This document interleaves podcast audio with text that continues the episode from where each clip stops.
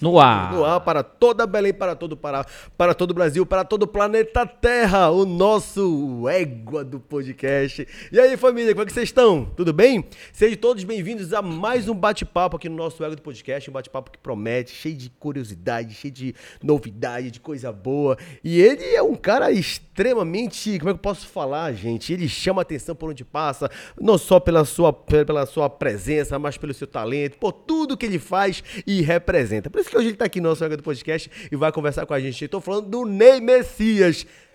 Tudo bem, Leozito? Tudo ótimo. Como é Estamos tá? ao vivo hoje no YouTube e no Facebook. Então é Beleza? isso, Faltou falar isso.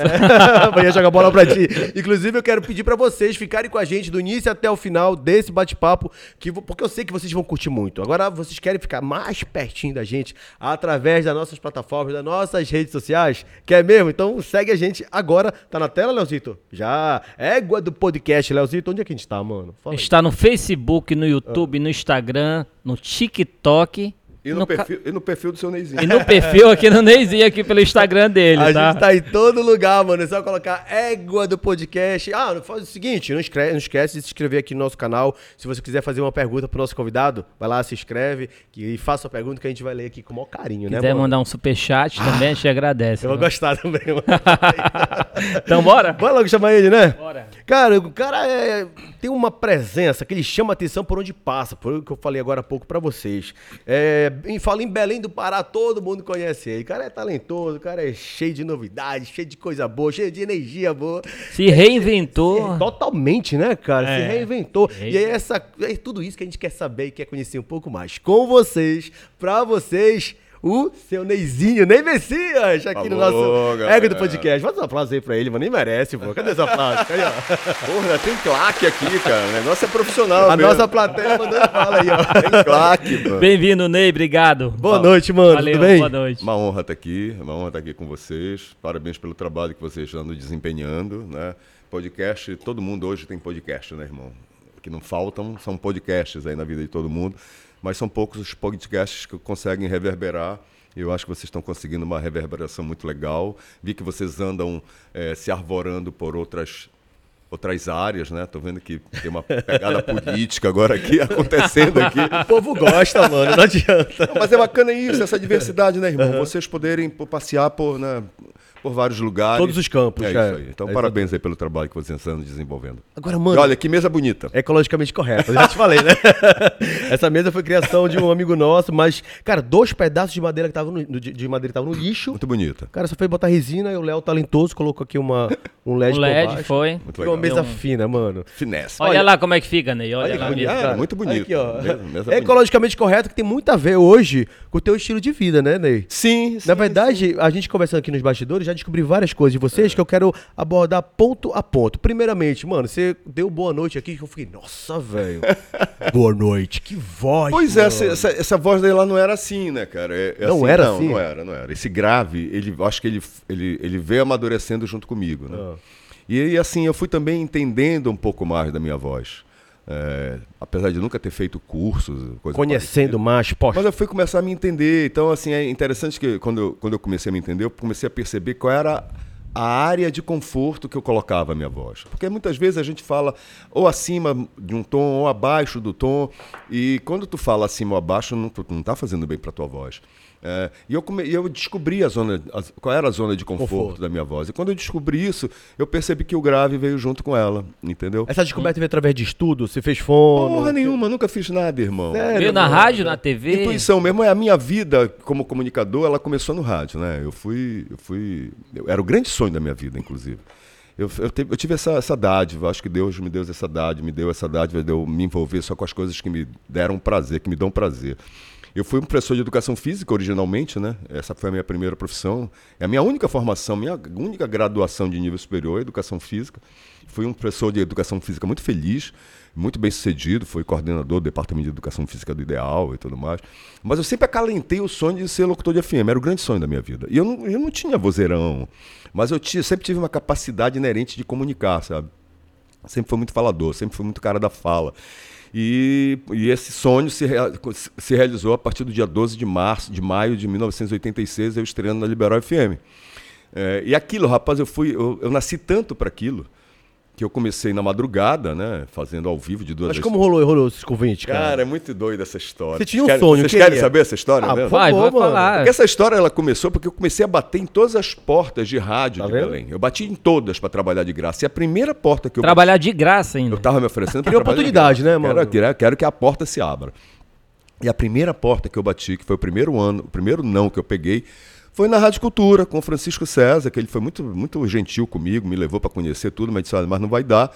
E foi o primeiro não que eu peguei. Interessante que a vida me levou para ser presidente dessa, da, Funtelpa. da, da Funtelpa anos depois, né? Mas aí, aí um belo, numa dessas, um desses corre eu atrás de rádio e tudo mais, eu tenho um amigo que é o Fernandinho Guimarães, que era DJ e tudo mais na época, e ele era muito amigo do pessoal da Raulan, e a Raulan e a Verinha Pinheiro, amiga da a irmã da, da Leila Pinheiro, era locutora da Raulan. E ela ia sair, ela saiu, entregou o lugar, então ab- abriu-se uma vaga ali. E eu, Fernando, sabendo que eu gosto, que eu era o sonho da minha vida, pegou disse: olha, vai lá que hoje vai ter teste na Raulan. Pô, vai lá, te apresenta. É o Dom Floriano, que era o dono da gramofone disco aqui, os mais antigos devem saber do que eu estou falando.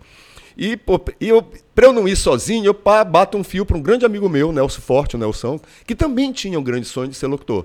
Digo, pô, Nelson. Saudoso Nelson. É, é o Nelson, meu amigo de infância. Eu digo, pô, Nelson, bora lá, me acompanha lá, que eu não, pô, não, não tenho a cara de chegar lá sozinho. Não, eu vou lá contigo. E fomos os dois, né?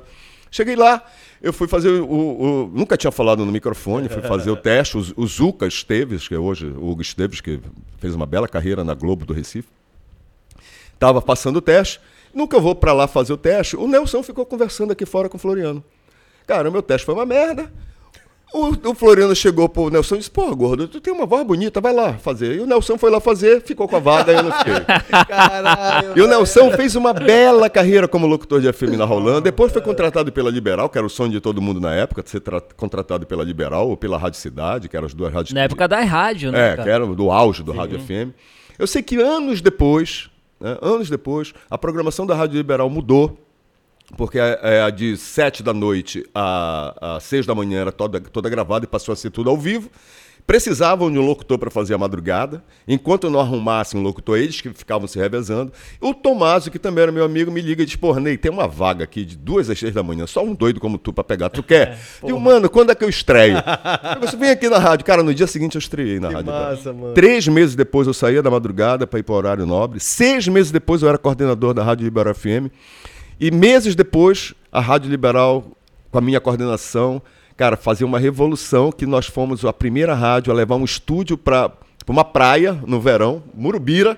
Mo- Como tem estúdio em toda a programação sendo Inovação feita na total. beira da praia. Caramba. Então, assim, eu não tenho dúvida que eu nasci para isso, sabe? Eu sou muito feliz quando eu tô com o microfone aqui na mão, fazendo o que eu tô fazendo aqui com vocês. É, é muito legal saber que, tipo assim, você era apenas um, um garoto sonhador, mas que tinha muita vontade de querer aquilo, né? Você correu atrás, Muita. bateu na porta e deu certo. Muita, muita. Você acreditou muito, e deu Deus o certo. livre. Daí, pô, um ano depois, aí eu tô estreando um programa na Liberal, né? Que o Ronaldo Maiorana, que era meu diretor, pegou e disse, pô, a gente precisa de um programa que é apresentado por um casal.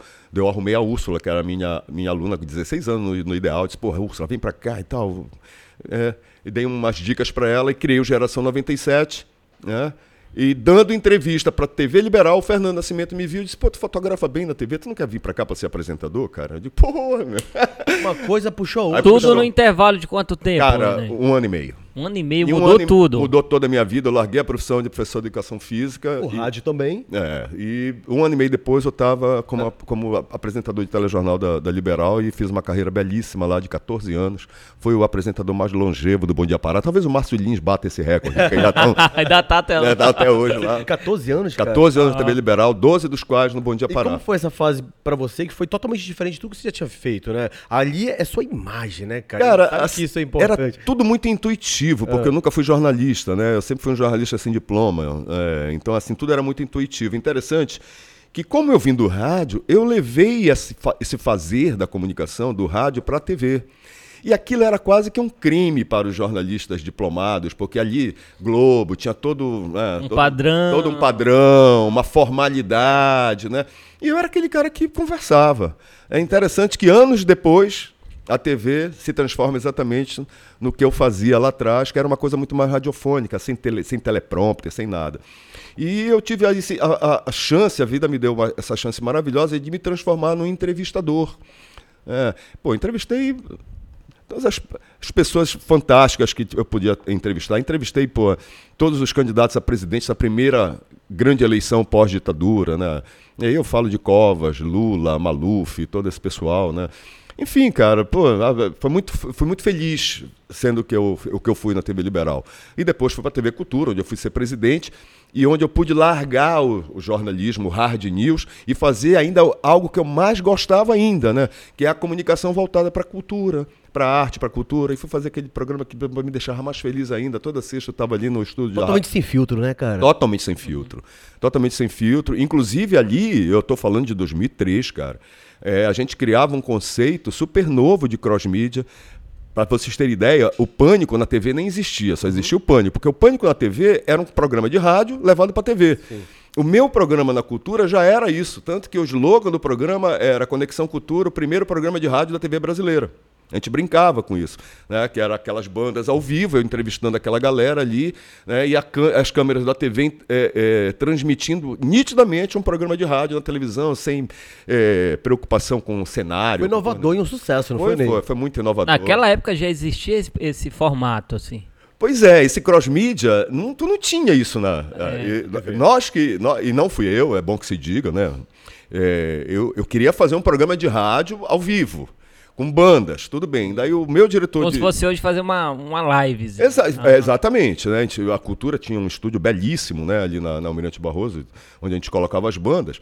E aí o meu diretor de televisão, o, o Ednei, que hoje mora na Bélgica, um belo. No segundo programa ele pegou e disse, pô, Ney, bora transmitir isso aqui ao vivo para a TV. Eu peguei disse, porra, bela ideia. Agora com, uma, com a seguinte proposta: não me vem com essa história de, de programa de TV, com cenário. Com, né? Coloca a câmera aqui e tu vai transmitir a doideira aqui daqui, porque isso é um programa de rádio. E disse, não, mas é assim que eu acho que deve ser.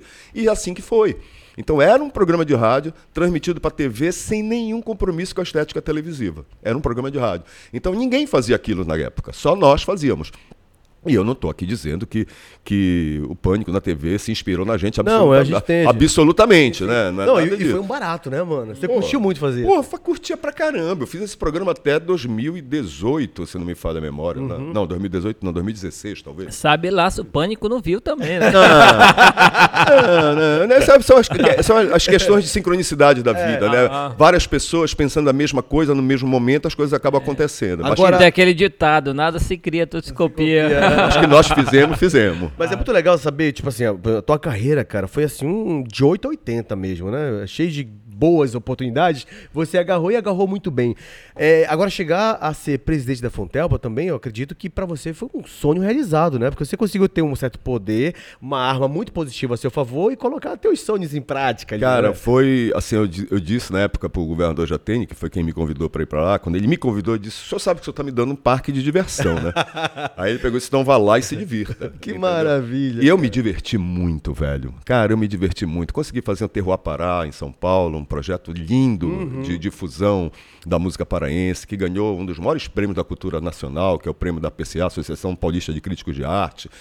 Pô, fizemos festival de verão em Algodual, cara. Eu lembro, primeira, mano. primeira e única. eu curti, cara. Primeira e única transmissão ao vivo até hoje, feita de Algodual para todo o estado do Pará, de, um, de uma, sabe?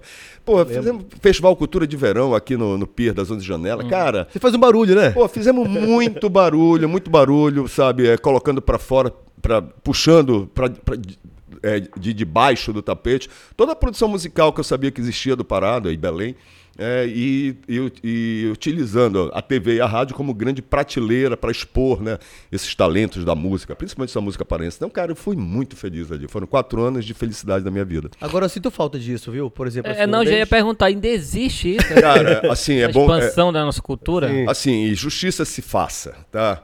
E agora, quem está na Funtelpa é o Miro Sanova, é ele que está lá. Deputado, né? É ele que está lá, é, junto com o Marcelo, né, que é o cara que implantou a, a Rádio Nama. Uhum.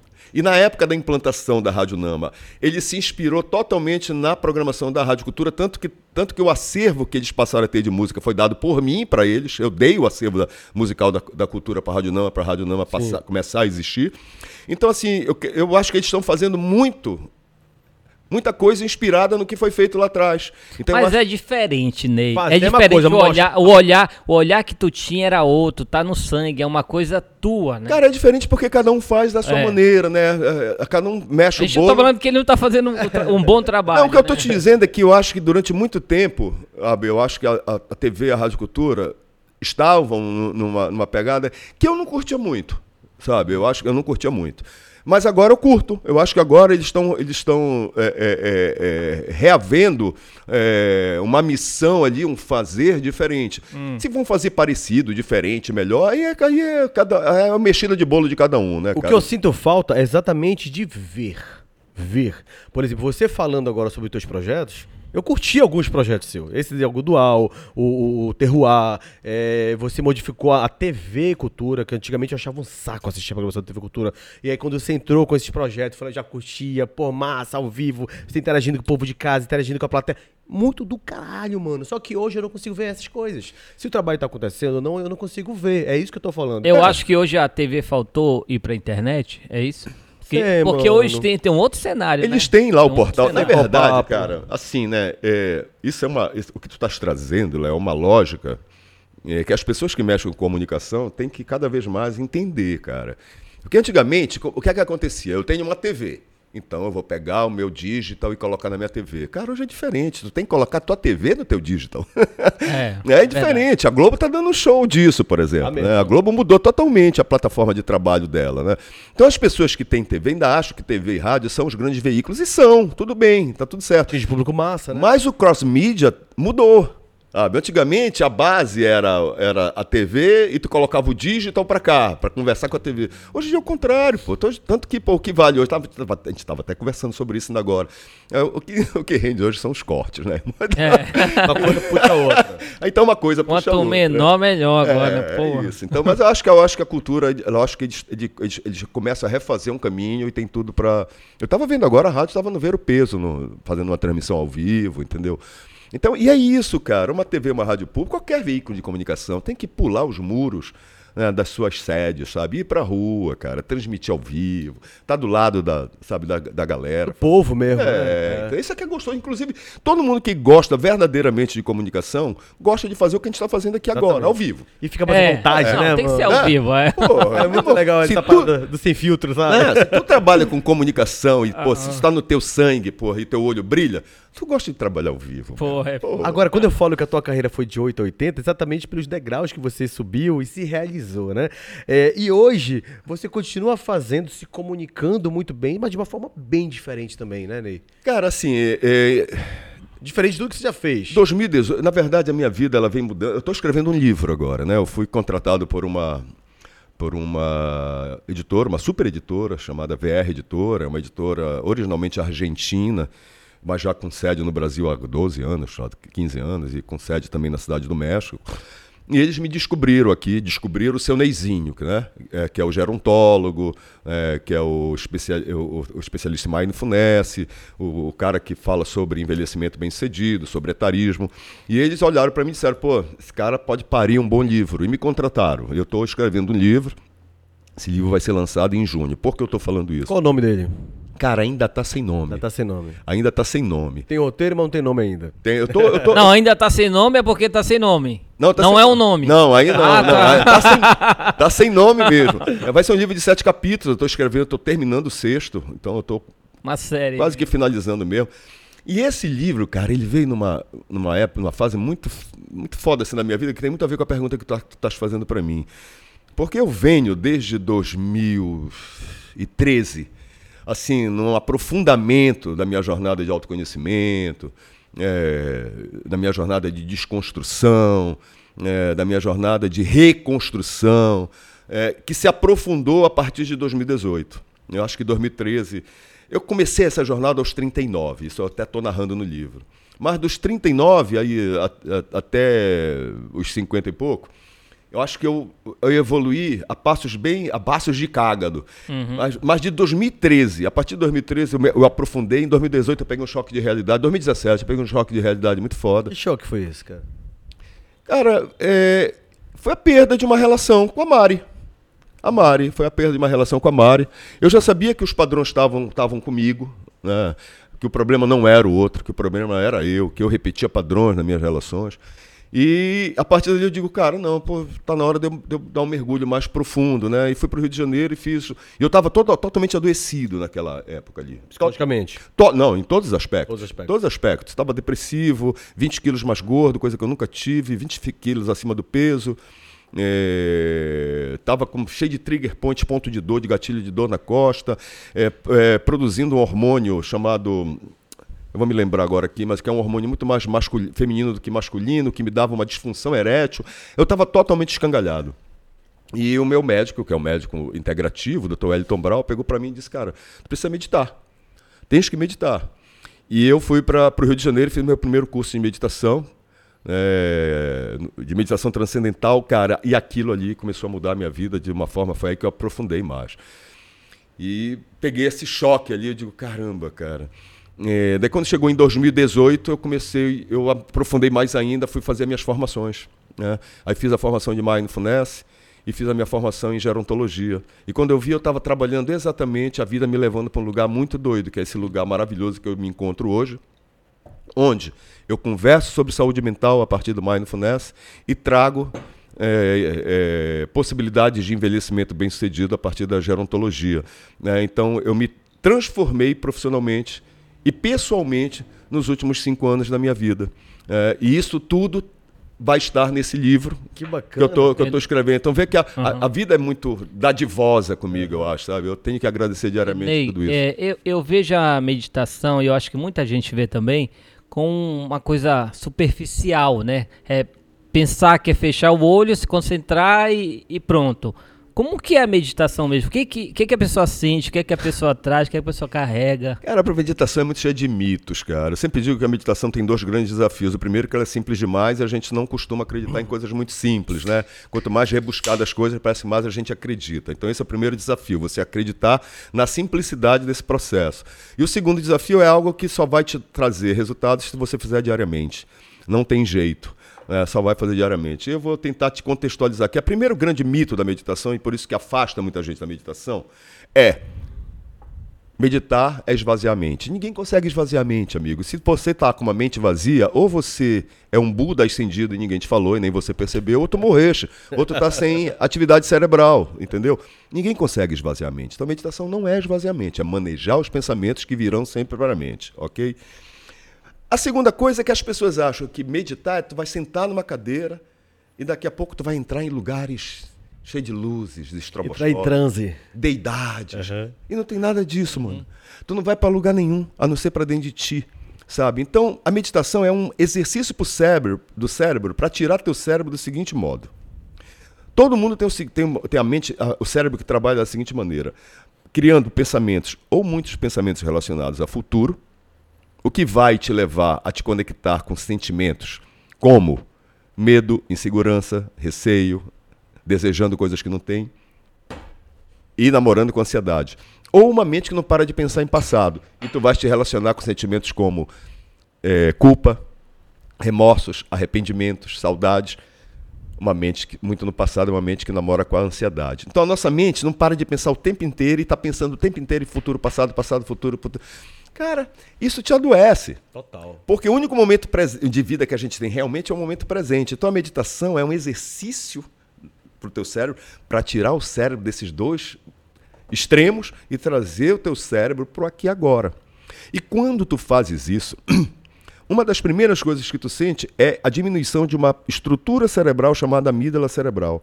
Cara, uma amígdala cerebral hiperativada vai produzir, sabe o que? Muito? Cortisol, que vai te levar o quê? A estresse crônico. Estresse crônico, inflamação sistêmica no corpo. Inflamação sistema no corpo, sistêmica no corpo, relógio do envelhecimento andando mais rápido. Olha quantas coisas. Então, só o fato de tu sentar, Léo, fechar o olho, fazer uma respiração consciente aqui e ficar manejando isso, meu, já te, já te tira do adoecimento. Existe um tempo certo pra fazer? Porra nenhuma. Não? Tu pode começar, inclusive é bom que tu comece com três minutinhos por dia. Ah, é? É, sabe, pega uma meditação guiada, qualquer meditação guiada na internet, liga ali, fecha teu olho, faz tudo o que te mandarem fazer ali na meditação guiada. nem é bom que tu começar a, a, te desafiar no início da tua jornada meditativa a ficar muito tempo meditando, porque isso vai te agoniar, entendeu? Então começa com três minutos. Aí o que que ajuda? É, o lugar em silêncio, uma musiquinha de fundo, o que que, que, que Cara, colabora? essa, cara? essa é uma outra boa pergunta, porque é o seguinte, é, é outro mito. Pô, para meditar tem que acender Incenso. incenso, apagar luz, musiquinha. Por exemplo, a minha formação, que é uma- um protocolo científico, né? Nem música tem. Se não tem música, muito menos tem incenso. E uma das práticas meditativas da minha formação científica em Mindfulness é uma prática chamada de sons e pensamentos, onde tu usas como âncora da prática, isso é, âncora é o local por onde tu vai levar, jogar tua atenção, teu foco de atenção e teu foco de consciência. Uma das, das, das, das âncoras dessa prática de sons e pensamentos são os sons ao teu redor.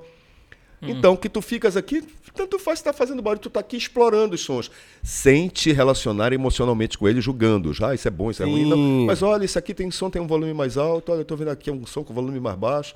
Estou ouvindo um som que está vindo pela minha esquerda, tô ouvindo um som que... E tu vai ali. Então, isso te dá a possibilidade de tu meditar em qualquer lugar. Sabe onde eu ado- adoro meditar? Quando eu vou pro salão fazer barba, cabelo. É, é tesoura, é máquina, é gente conversando. Eu aqui, eu já até digo pro, pro, pro Hugo, que é o cara que corta meu. Hugo, já sabe, tô meditando, tá?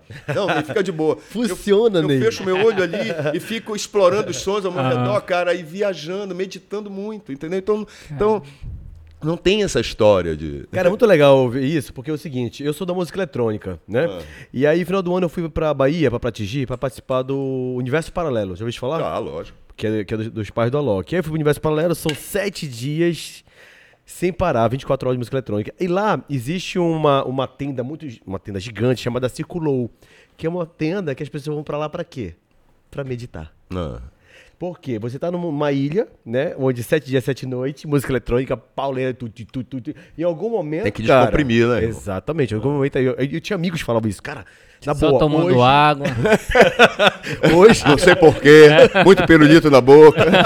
Meus amigos falavam, mano, agora eu preciso ir lá pro Circulou. Eu preciso dar uma é, revigorada, preciso respirar, Perfeito. preciso. E eles iam pra lá. Então, eu te ouvindo agora tudo isso, eu falo, porra, mano. Ah, em algum um- momento, de repente, poderia me fazer bem também, saca? Sim, mas não, É. não, tem, não tenha dúvida. Rapaz, a meditação. É, tem muitos estudos científicos, cara, robustos, sabe, que comprovam né, a eficácia da meditação. Eu, eu- como eu trabalho com isso, a coisa, eu odeio chegar e oferecer panaceias, deusa grega da cura. A me- meditação não cura nada. Mas ela é muito importante como coadjuvante em qualquer abordagem integrativa de saúde. Pô, para dor crônica, por exemplo, cara, é fantástico, entendeu? É mesmo? É, fantástico para dor crônica. Então, assim, tudo isso eu conto nesse livro que eu vou lançar, sabe? Eu aprofundo a minha Legal, conversa. cara. Acho que vai dar muito certo, viu? Tomara. Você tem que A gente, voltar pulou, aqui. a gente pulou uma etapa do Ney que foi os bastidores das campanhas políticas. Né? A gente vai chegar aí, a gente pulou nada, mano. Tá tudo roteirinho Não, aqui daquela não, é, fica à vontade aí. Falo, falo o que eu puder. Mas antes de entrar. Tá no livro também? Não. É a construção de um Ney hoje. Não, não esse, não, não, esse livro é só sobre envelhecimento Sim. Bem-sucedido. Ah, tá. Ainda entrando um pouco nesse. Rapidamente, Ah, esse outro livro eu vou escrever, mas só vai ser publicado depois da minha morte. Não quero preocupação com nada, né, É, mano? não. Mas olha, ainda entrando nesse, nesse ramo aí, por exemplo, assim, meditação que tem muito a ver hoje com o teu estilo de vida também, né? Hoje você é vegetariano, cara. Sou, sou E a gente vegetariano. sabe, quer dizer, a gente não, eu acredito que não deve ser fácil começar essa, esse ciclo, né, do vegetariano. Por exemplo, eu, eu queria muito, juro, queria muito, ou pelo menos é, é ser vegano, alguma coisa. A vegana é mais, Mais difícil. difícil, mais difícil vegano, Mais- né? mais, É. Com certeza. Mas Porque, rapidamente, o vegano ele, ele vai além do prato. É, é. E, e aí eu te pergunto, cara, por quê? Desde quando? Como é que Pois foi é. isso, cara? Assim, cara, é, quando a meditação entrou na minha vida, muitas coisas saíram da minha vida. Eu até falei aqui antes, no meu perfil, antes da gente começar ao vivo, que eu era, um- era um canabista, né? Eu utilizava é, é, maconha. E a maconha me, me- me- me, é, ela me, me favoreceu muito, porque eu tenho um cérebro TDAH, então ela Acalmava. me acalmava bem, né? Mas eu tô, eu tô limpa desde 2000 2017, 2018, que eu tô, que eu tô limpo, que eu nunca mais utilizei. Bem, mas assim, quando a meditação entrou na minha vida, muitas coisas saíram. né? E assim, uma das primeiras coisas que saíram da minha vida foi essa história de, pa- de parar de comer carne de boi e de frango. Aham. Sabe? E aí era uma questão mesmo de compaixão. Tem uma coisa que entra na. Uma das coisas que a gente mais. Um dos sentimentos, eu tenho que. Me, eu odeio falar coisa. Coisa não é nada, né? Um dos sentimentos que a gente mais é, exercita na prática da meditação é a compaixão, é a empatia. Aí fica difícil para ti ser um compassivo com alguém e, e sentir que, pô, que tem um sofrimento no teu prato. Total. É- Sabe? É, inco- incoerência total, né? Sabe? mano? Tu tá colocando uma dose de sofrimento para dentro de ti a partir do momento que tu tá comendo boi, tá comendo. Todos os animais são sencientes. É, são, são, são, são seres, sensíveis, né? Então, então, que sentem aquela dor ali e tudo mais. Então, já tinha deixado de lado frango, já tinha de lado, deixado de lado boi. Isso a partir do momento que a minha meditação veio. Quando, já que tu tá falando da, da, da Adelaide, né? É, que é a tua amiga que eu falei aqui é, no Tua início. ex-namorada. é, Que é minha ex-namorada, uma pessoa que foi uma pessoa muito importante na minha vida, que foi muito importante. Todas as pessoas são importantes na vida da gente, na verdade. Ela chegou para mim sendo vegetariana, né? E eu já deixando de lado algumas coisas. Então, com a chegada dela, eu acabei aprofundando né, minhas escolhas e me transformei num vegetariano. Ela Isso te ajudou, então. Ajudou. Então, isso a partir de 2000. Para tu ver como todas as pessoas são importantes. Eu Falei da Mari ainda há pouco. Vocês me perguntaram, pô, mas o que foi que, qual foi a porrada que tu pegaste da vida para Digo, a- o término com a Mari. A Mari Tupiaçu, que hoje é minha amiga, minha sócia, mas que foi minha companheira. E foi um término de relação que me deu um choque de realidade para ir atrás do que eu tive que ir atrás, meditação. E quando a AD veio para minha vida, ela veio trazendo o vegetarianismo. E se tem uma coisa que te ajuda nesse processo de transição, é você estar do lado de pessoas que querem a mesma coisa que Te você. ajudam, claro. Vai te Não é isso? muito. Então, a partir daí, eu comecei a deixar de lado todas as proteínas. Hoje eu sou um ovo vegetariano. É a única proteína animal que ainda é discutível, porque as pessoas nem dizem, olha, não sei se isso é proteína animal mesmo, se tem uma vida aqui, mas enfim, não entra nessa discussão. Eu digo que eu sou ovo vegetariano porque eu ainda como ovo. Tá. Mas o resto, sabe, O que, não. você come, mano? Porra, muita coisa, Vamos velho. lá. Pô, cogumelos, todos os tipos de cogumelos. Todos os tipos de cogumelos? Não, inclu- Faz aquele chazinho. Não, inclusive, se vocês quiserem depois conversar sobre microdosagens de psicodélicos, de- e inclusive Pra meditação. um dos psicodélicos mais utilizados hoje para tratamento de saúde mental são os cogumelos mágicos em microdosagem, a gente pode conversar. Massa. Mas eu estou falando de cogumelos comestíveis Tá. mesmo. Cogumelos, oleaginosas. Aí tem pô, grão de bico, Grãos, tem muito grão. ervilha, feijão, né, arroz, a parte de legumes, de vegetais. Pô, mano, é- Vegetariano, Mas tu feijão é chega a proteína, plantar- né, cara? É, tô- sim. Feijão é proteína, né? Sim, sim, Ney, tu chegas a plantar alguma coisa? Não, mano, ainda não cheguei nesse, nesse, nesse nível. Eu- eu- eu- Assim, eu- talvez eu não consiga ser nessa encarnação um Rodrigo Hilbert ainda, mas. É, porque, pô, o Rodrigo Hilbert, ele planta tudo, ele mata tudo, ele faz capela para casamento. Ele é foda, né? mano? Ele é foda. Ainda não cheguei nesse, nesse nível. Mas eu, eu- eu- mas eu vou lá e. Meu ovo é só ovo de galinha caipira, é, meus vegetais são mais orgânicos, eu prefiro escolher essas coisas assim. Tudo que, que impacta menos o meio ambiente. Agora o Ney, ele. O que é que ele faz, mano? O que, que você toma pra não envelhecer, mano? Você Eu toma envelheço. Nada, velho. Lógico, o negócio que, Que eu tô que aqui, tá vendo faz, que eu tô, fortinho aqui? Não, o problema é o O seguinte, que você cara. faz, mano? É, pra manter a boa forma, de Nessa área, vitalidade. talvez seja a área onde eu esteja mais estudando, onde eu esteja mais debruçado, sabe, sobre informações. É, então, assim, o que eu posso te dizer hoje, velho? Você tá quantos anos? Eu Você tô problema com de falar? 60 Não, eu tô com 62 anos. Não brinca, é, com uma idade metabólica de 46. Para, Ney. É. E aí, e é muito importante que eu te fale isso. Eu tô com, eu tô com uma idade cronológica de 62 Sim. e uma idade metabólica ou biológica de 46. Então eu tô ganhando praticamente de bônus quase duas décadas de idade. É, então o, o- o plano é chegar aos 80 com uma, imagem, com uma idade metabólica de 60. 60. E tem muitas, muitos idosos conseguindo isso hoje. Isso tem muito a ver com o teu prato. É, principalmente, mas, mas tem outras coisas. Eu vou te, Vamos dar aqui, vou te dar aqui seis eixos. Que se É. você tiver equilibrado nesses seis eixos, tu adquires um envelhecimento bem sucedido como eu tô. Bora ver se eu tô em algum... Sou- Eh, Ney, um exemplo. É, como que é o dia do Ney? Acorda, faz exercício. Vamos lá. Não, mas eu quero saber Come o seis quê? aí. Mas eu ele vou- vai falar, ele vai Eu falar vou também. falar desse mas meu dia. Quer que eu responda primeiro os A seis? sua, sim. Eu Os quero seis. saber se eu tô Vou- dentro. Vou já te responder. Quero saber se eu tô Dá dentro. nota de 0 a 5 nesses seis eixos Bora aí, lá. tu e tu, Léo. Tá, Vamos lá. Sono reparador, 7 horas de sono por dia. Ótimo. Acho que sim. Tá. Alimentação balanceada, não precisa ser vegetariano. Alimentação balanceada, isso tenho. é ter uma alimentação que estás colocando todos os macro e micronutrientes nutrientes necessários. Atividade física, Tenho também. ok. É, gestão do estresse. Gestão do estresse é meditar, fazer um yoga, É, eu não tenho. entendeu? É, Eu não preciso, mas eu não sou um cara estressado, assim. Não é o fato de tu achar que tu não é estressado, que tu não seja estressado, hein? Cuidado. Meu Ah, é. pai, o pessoal olhava e dizia, pô, Não é estressado. se tu és ansioso, tu tá gerando estresse. Pois é, eu não tenho isso. Não. Então, pô, É, ótimo pra ti. é, conexões sociais, isso é, como é que está a qualidade das tuas relações. Você é tóxico, está sendo tóxico para algumas pessoas nas tuas relações, está deixando que pessoas tóxicas se relacionem contigo. Tô ligado. É, entendeu? É, é, tens grupo de apoio, isso é, tens, tens amigos ao teu redor, és amigo para os teus amigos. É, inclusive, É tem, uma, importante. tem uma pesquisa da Universidade de Harvard, de mais de 80 anos, sobre, é, sobre felicidade, que é muito, que essa conexão social é muito importante. E por último, a supressão de substâncias tóxicas, cigarro jamais. Ele, ele Bebe- fuma. O, aquele, o eletrônico. Então tu fuma vape? É, tá de sacanagem. é fumo. Eu quebrei o vape dele.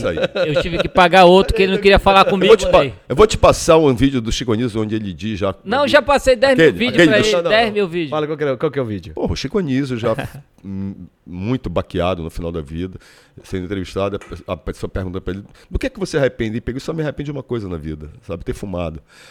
Ele morreu por causa do cigarro, né? Uhum. Ele disse, cara, é a maior idiotice que eu fiz na minha vida. Eu fumei, eu tô, há tre- eu tô há 13 anos limpo. A nicotina é tão danada que eu, eu, eu, antes desses 13 anos limpo, eu fiquei 12 anos limpo.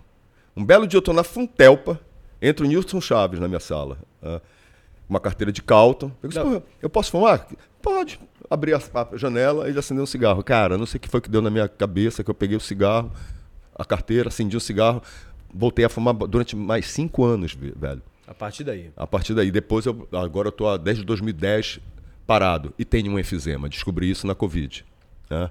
Então assim, cara, não tem, não tem, não tem é, é, é, padrão, protocolo de segurança para quem fuma. Então fumar é, terrível. Então, Também acho. pois é, então porra. Ele irmão, faz um monte de coisa pra saúde e fuma. É, né? deixa-. Não, mas eu, é tipo assim, vape, eu não fumo diariamente, por exemplo, eu tiro onda. Sabe pro rolê? Eu pego, eu fico tirando onda, mais nada. É, só que todo dia ele vai sem pro- nicotina porque eu não sou fumante. Aham. É, tira onda, onda com uma garrafa de água alcalina.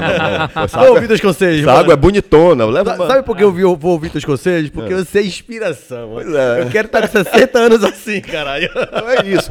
Aí agora, Agora respondendo responde o Léo. a, a tua, tu disseste. Qual foi a Como é o pergunta? teu dia a dia? Qual é o meu dia, Desde a cara? Eu me acordo 5 e meia da manhã, Léo. 5 e meia, 5 horas da manhã eu tô de Aí pé. você Pra com a acordar gente, esse pô. horário tem que dormir que horas? Eu acordo, eu durmo cedo. Então eu tenho, eu Por tenho, isso. eu tenho um grande amigo, irmão, que é o Netinho, dono do Manga Jambu, né? O Neto, do amigo Bar da Gabi. lá da Liberal. Meu, meu amigo irmão, né? Exato. E o Neto, o Neto chega e diz, porra, pra convidar o Ney pra alguma coisa, tem que ligar até as 9 horas da noite. Se tira- ligar 9 e meia, acabou quem tá dormindo. Você vai dormir uma nove e meia mesmo? É, cara. eu Duas horas? Eu durmo cedo, entendeu? Eu sou um cara que durmo cedo, acordo cedo, e a primeira coisa que eu faço, amigo, a primeira coisa que eu faço é acordar, puxar minha cadeira e meditar. É a primeira coisa que eu faço. É o melhor horário que tem para tu meditar, tua mente tá uma tela em branco ali, sem distrações de telefone, de nada. Então, a primeira coisa que o seu Neizinho faz quando acorda é meditar. Depois que eu medito, eu vou para minha sacadinha e faço a minha oração de, de agradecimento. Tenho muita coisa para agradecer e a gente pede muito e agradece pouco, né? Então eu, eu acordo agradecendo, sendo grato aos filhos que tenho, aos pais que me deram, aos irmãos que ainda tenho, aos amigos, aos meus sobrinhos, a casa que eu tenho, a alimentação que me alimenta, as pessoas que trabalham pela alimentação que eu tenho, sabe? As, as, as, as, fontes de receita que a vida consegue me dar e que me faz eu ter uma vida digna.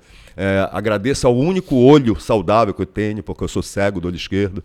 É, sou totalmente cego do olho esquerdo. Perdi a minha vista. 100%? É, perdi minha vista com 17 anos por conta de uma toxoplasmose. Então, pô, eu acordo todos os dias, inclusive, com a possibilidade de 50% da possibilidade de ficar cego, né? Porque eu só tenho um olho. Então, agradeço a esse olho.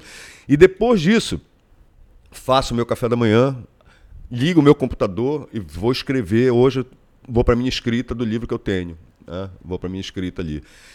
Depois disso, vou para o Cintia Charone, onde conduzo meditação para pessoas idosas, né? no grupo Cintia Charone.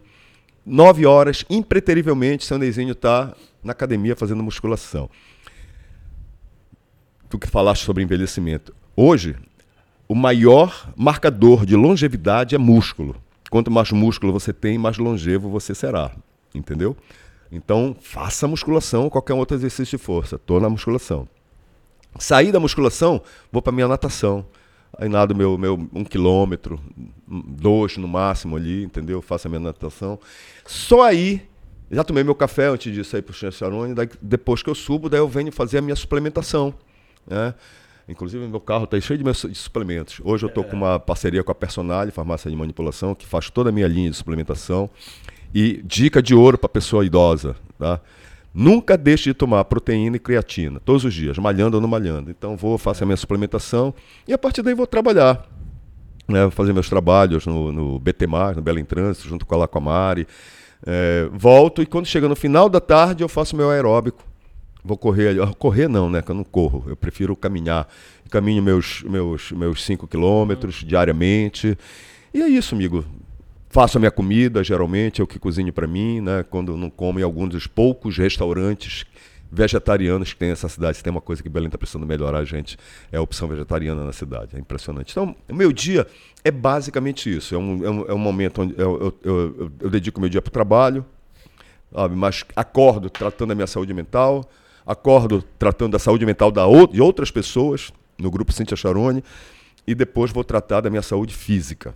Sabe? E por isso, talvez eu esteja chegando aos meus 62 anos. Muito legal, mano. Tão bem, ganhando o que a gente chama hoje na gerontologia de décadas bônus, que é exatamente isso: é você ter uma idade cronológica e conseguir baixar a sua idade metabólica. Isso é desacelerando o seu relógio de, o seu relógio de envelhecimento. Não é que eu rejuvenesça. Eu deixo de envelhecer. Tem, são, é, são coisas totalmente diferentes. São coisas totalmente diferentes. Ney, é, você acha que começou com esse pensamento tarde ou foi no momento certo? Eu acho eu, eu, eu gostaria, se eu fosse jovem hoje, eu gostaria de encontrar um seu Neizinho para me falar, para ouvir dele essas coisas e eu poder começar mais cedo. Mas veja bem, eu te disse, eu disse para vocês ainda há pouco que a minha primeira profissão foi educação física. Então eu já sempre me cuidei, mas pô, fumei pra caramba, bebia, hoje eu não bebo, não me alimentava tão bem, é, mas sempre suplementando. Então eu, eu, eu, eu sempre tive muito flashes, highlights de, de coisas saudáveis na minha vida. A minha vida nunca, nunca foi uma vida jogada fora, entendeu? Agora, o que eu, o que eu faço, o que eu passei, a fazer a partir dos 52, se eu começasse a fazer a partir dos 30, ah, hoje, aos 62, eu, em vez de eu ter uma idade metabólica de 46, eu teria uma idade metabólica de uns 35. Não tenha dúvida. Agora, o corpo da gente é tão bacana, gente, é tão bacana, que a partir dos estímulos que você dá, ele responde automaticamente. Então, sempre é tempo de começar. Essa é uma pergunta que todo mundo vive me fazendo. Pô, vem cá, qual é a melhor idade para me preocupar com, a minha, com o meu envelhecimento? Cara, o mais rápido possível. O mais rápido possível. O envelhecimento, gente, é a única etapa da, da vida da gente que está presente em todas as outras etapas da vida da gente. Estou na minha infância, o envelhecimento está lá. Estou na minha adolescência, o envelhecimento está lá. Estou na minha juventude, o envelhecimento está lá. Entendeu? Então, cara, e assim, o bacana disso é que se tu te preocupar com o teu envelhecimento, quanto mais rápido, tu vai ser melhor em todas as etapas da tua vida. Tu vai ser um jovem melhor, tu vai ser um adulto melhor e obviamente tu vai ser um Agora, Ney, o que te faz é dormir cedo também foi parar de beber, né? Porque tem muito convite de amigo para sair para festa, bora ali num bar, né? Faz sentido, faz sentido. Cara, eu nunca daí também ajuda, não? Léo, eu nunca fui da bebida assim, sabe? Eu nunca fui aquele cara que, pô, que sair de, pô, sair de casa hoje, vou meter o pé na jaca, me embriagar. Eu nunca gostei do efeito da, de, de estar porre, por exemplo. Então eu nunca fui. Péssimo, mano. É, eu nunca fui. Eu, é, eu nunca fui da bebida, assim, sabe? E assim, eu já fui de farra.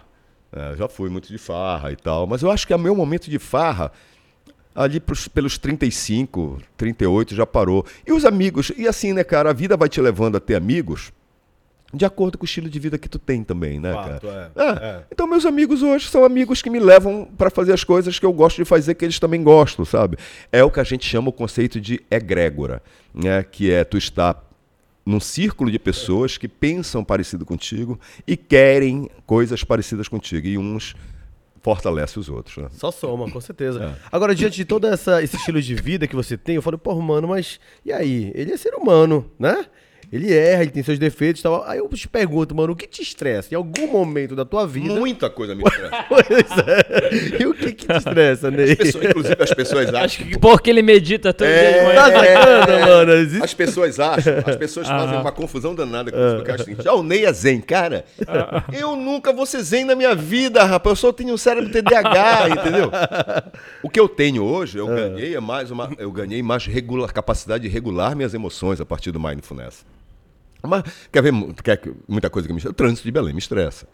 pra caraca, mano. Sabe? Porra, é, é, eu- eu- assim, eu tenho muito pouca paciência. Inclusive, eu sempre digo que o trânsito de Belém é um grande exercício de Uma loucura, mindfulness. mano, é uma loucura. Porque, cara, uma pessoa que pega, para numa fila dupla e liga uma porra de um pisca-alerta e acha que tem direito de fazer É. aquilo, a vontade que eu tenho é de, naquele momento, ter um, um jeep meia-meia, sabe? Todo escangalhado pra sair dando, assim, pra, lá, lá, lá, e no final dizer, porra, irmão, desculpa, tu tá em fila dupla, cada um cuida do seu. E ir embora, entendeu? Sabe? E, e gente que tranca, tranca cruzamento, entendeu? Então, assim, tem coisas que me estressam muito. Quer ver uma coisa que me estressa muito, muito, muito nas minhas relações humanas? É eu me relacionar com pessoas sem um pingo de autorresponsabilidade. Isso é péssimo. Sabe? também, cara. Porra, cara, tu tá errando. Velho, chega pra mim.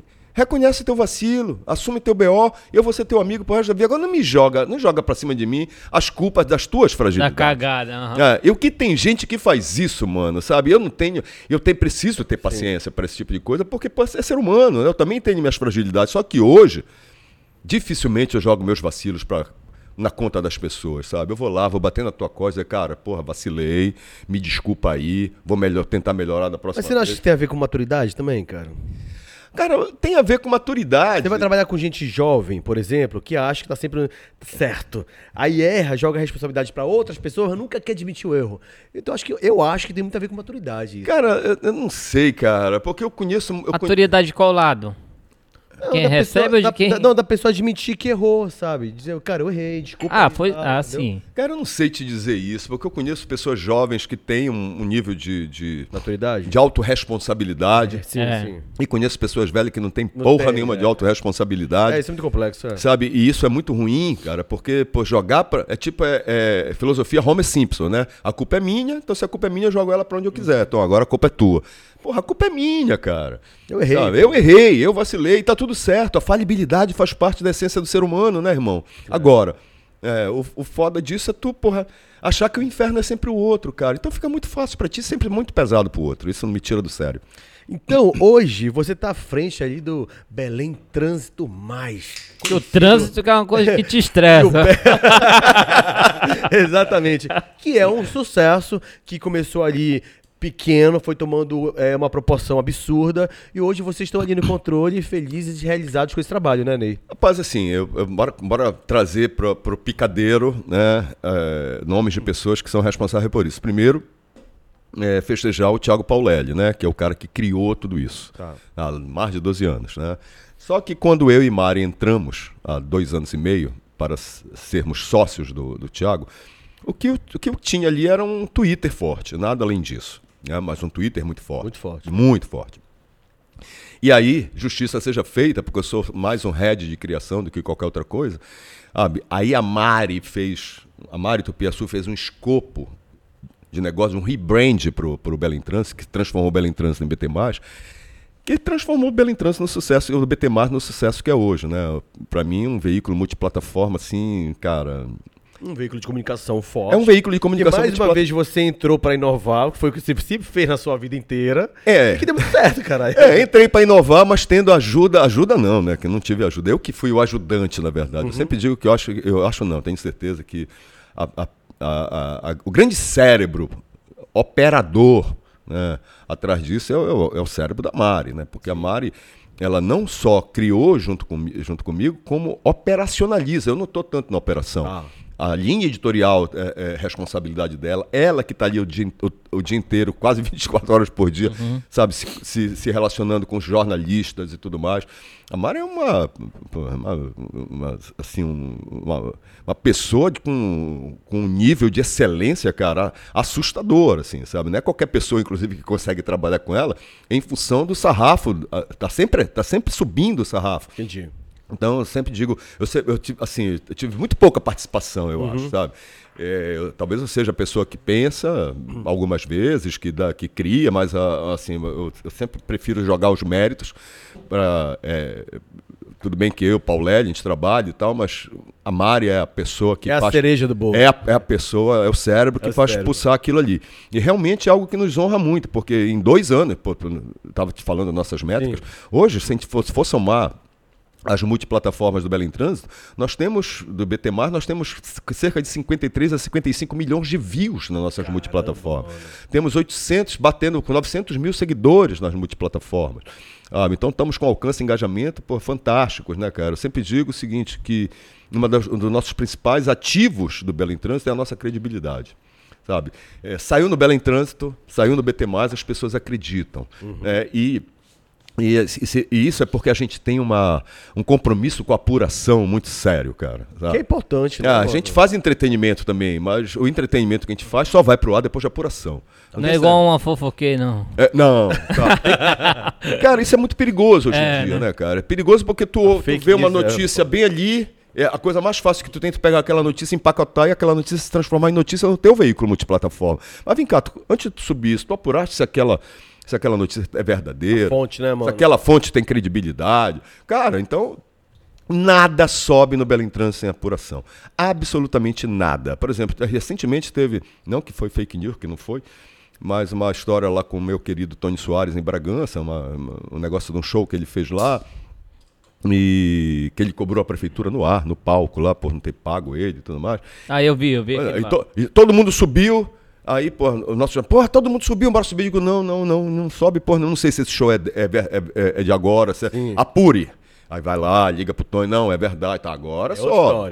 Entendeu? Então, essa, então acho que existe hoje uma uma tara por subir o mais rápido possível as coisas, sabe? Deixando sem responsabilidade. De lado, deixando de uma lado tara por likes, é, né? É, cara, e deixando de lado a apuração, cara, a apuração a apuração é a gênese do jornalismo, sabe? E o que a gente faz no BT, é jornalismo. A gente, a gente tem uma editoria de Amazônia, tem uma editoria de entretenimento, tem uma editoria pop. Todas as editorias do, do BT. Mas são sérias, né? Para subir conteúdo, só sobe conteúdo apurado. E talvez por isso a gente tenha, esteja fazendo tanto sucesso aí, irmão. Muito legal. Como é que tá a audiência do Belém Trânsito? Tava falando ainda há pouco para eles aí. Nós estamos com cerca é que de. eu falei aqui na É, nós estamos com ah, cerca tá, de. Cinco, não, mas eu repito, estamos com cerca de 55 milhões de views em, em, todas as nossas multiplataformas por mês, cara. Isso é, uma, isso é uma, uma montanha de views. Né? Não, vocês batem em muitos portais que estão há mais tempo que vocês, né? É, eu não vou falar nomes aqui, não, mas assim, eu, eu acho o seguinte: é, é, nós estamos hoje em terceiro lugar em, em, em termos de audiência, ah, entendeu? No, no estado. É, tem dois outros na nossa frente. Só que os dois outros que estão na nossa frente, eles são muito fortes nos portais deles. Uhum. Realmente tem uma audiência muito forte nos portais. E também tem outros suportes de outros veículos de comunicação. Exatamente, é. que nós não temos, né? É a TV liberal e a. que safado, mano. Bocudo. Fofoqueiro. É tá, que eu vejo que o, isso. Pessoal, fica, o, pessoal, o pessoal que tá assistindo fica agoniado pra saber. É, gente, é isso. O Léo é, já falou, é, foda-se. Mas assim, é... enfim, né? Mas, mas se tu for analisar perfil de mídia social mídia por mídia, tem perfis de mídia social, por exemplo, o Instagram. Nosso Instagram é muito mais forte do que muitos deles. Nosso Twitter nem se fala, entendeu? Mas quando vai para o portal, eles estão eles grandões, né? Quando vai para o Facebook ali, talvez eles também batem às vezes a gente.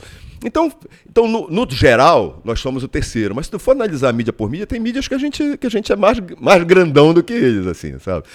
Mas assim, cara, Óbvio que existe uma, uma disputa uma interna nossa de querer sempre estar. É, tem que ter também, né? Isso motiva mais a gente querer trabalhar. É, mais, mas, né? mas, mas o que mais motiva a gente ali no BT é fazer a coisa como deve ser feita. Sabe? Apurada, com responsabilidade, só colocar no ar coisas que passem pela nossa apuração jornalística. Vocês fizeram, é, eu acho que antes da gente, né? Uma entrevista com o prefeito de Belém. Sim, sim, sim, sim. Como sim. é que foi? Nessa entrevista. Porque a gente foi ao vivo aqui, deu uma. Eu confusão. amei a entrevista de uhum. vocês, cara. Eu amei. Tomara que a Mari não fique chateada comigo, porque ela que entrevistou.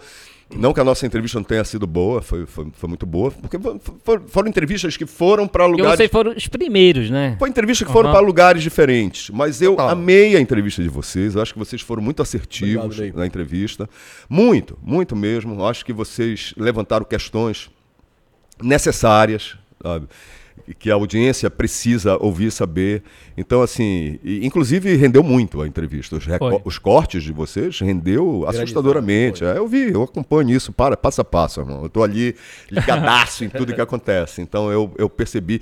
Inclusive, a entrevista de vocês, ela veio para dentro do Belo em Trânsito, do BT+, sabe? Como, como um, um conteúdo de avaliação, dizer, olha, bacana isso aqui, isso aqui foi bacana, isso aqui talvez não foi tão bacana e tal. Que a gente faz muito isso. Tem que ter, tem que ter. Lógico, a gente não tem nenhum problema, sabe? Eu acho que a gente tem a gente, a gente precisa aprender uns com os outros, né? Exato, exato. E a entrevista de vocês foi muito assertiva. Parabéns aí pela, Obrigado, pela mano. maneira como vocês comandaram, coisa que não é fácil.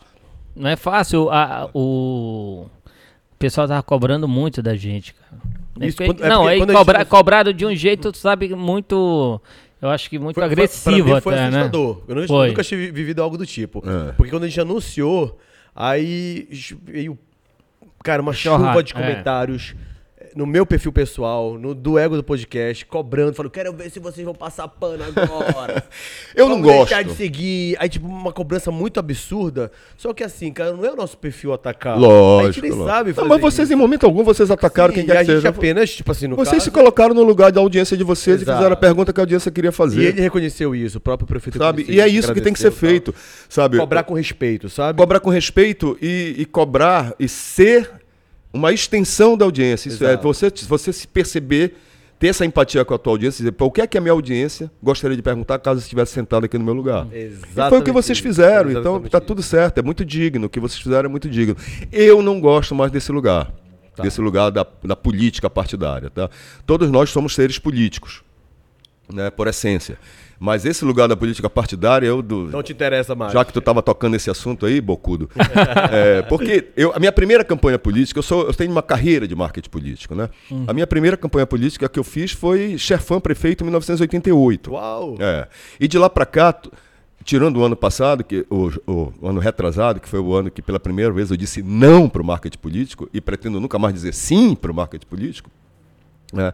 É, e de 88 até 2022, eu participei de todas as campanhas que aconteceram em Belém no Estado, coordenando alguma delas. Todas. Não, não teve, não teve um ano, a cada dois anos eu estava envolvido numa campanha. Eu não quero mais estar nesse lugar. Por Esse- quê? porque não é um lugar que me deixa feliz, sabe? Não é um lugar que me deixa feliz. E, assim, dinheiro nenhum do mundo vai fazer com que eu retorne para esse lugar, sabe? Eu não quero mais estar nesse lugar. Eu.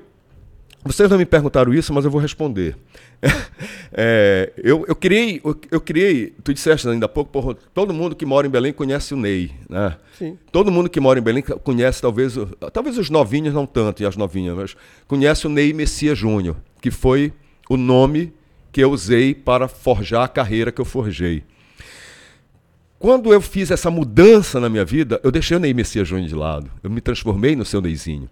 Essa mudança de Ney Messias Júnior para o seu Neyzinho não é uma mudança apenas de grafia, sabe? De mudança de maneira de escrever meu nome. Quando eu me transformo em seu Neyzinho, eu- o que eu- o que eu estou tentando dizer para as pessoas, olha, eu estou tentando me transformar em outra pessoa. Eu quero me transformar na pessoa que eu sonho em ser. Eu quero ser a pessoa que eu desejo ser. E a pessoa que eu desejo ser é essa pessoa que hoje discute questões eh, como o etarismo, esse preconceito contra a pessoa idosa. Essa pessoa que discute sobre, sobre eh, programas de envelhecimento bem-sucedido, sabe? Sobre hábitos de vida, entendeu? Você acha Sob- que já conseguiu chegar Sob- aí? sobre desconstrução do machismo. Inclusive, recentemente eu fiz um vídeo né, que viralizou muito. Estou com mais de c- 120 mil views no meu perfil, cara, orgânicos, Uhum. né, desse vídeo, entendeu? Então, o seu Neizinho é, uma, é um outro ser humano. Não que eu seja um ser humano perfeito, eu continuo com meus defeitos, mas muitos dos defeitos que eu tinha no passado já deixaram de existir ou, são, ou, estão em menor intensidade. Talvez eu tenha defeitos novos, obviamente. É, então, assim, e esse, nesse, no- nesse seu Neizinho que eu construí, o marketing político não cabe mais. Eu não quero estar nessa discussão. Apesar de ser uma discussão, não estou dizendo que é uma discussão menor, não estou dizendo que é uma discussão que não tem valor, não é isso não. Ela é valorosa, ela é essencial, ela é necessária. Eu, eu é que não quero mais estar nela. Foi uma escolha, né? Uma escolha, É. uma escolha. Uma discussão que abraça é, é, tudo que envolve, né?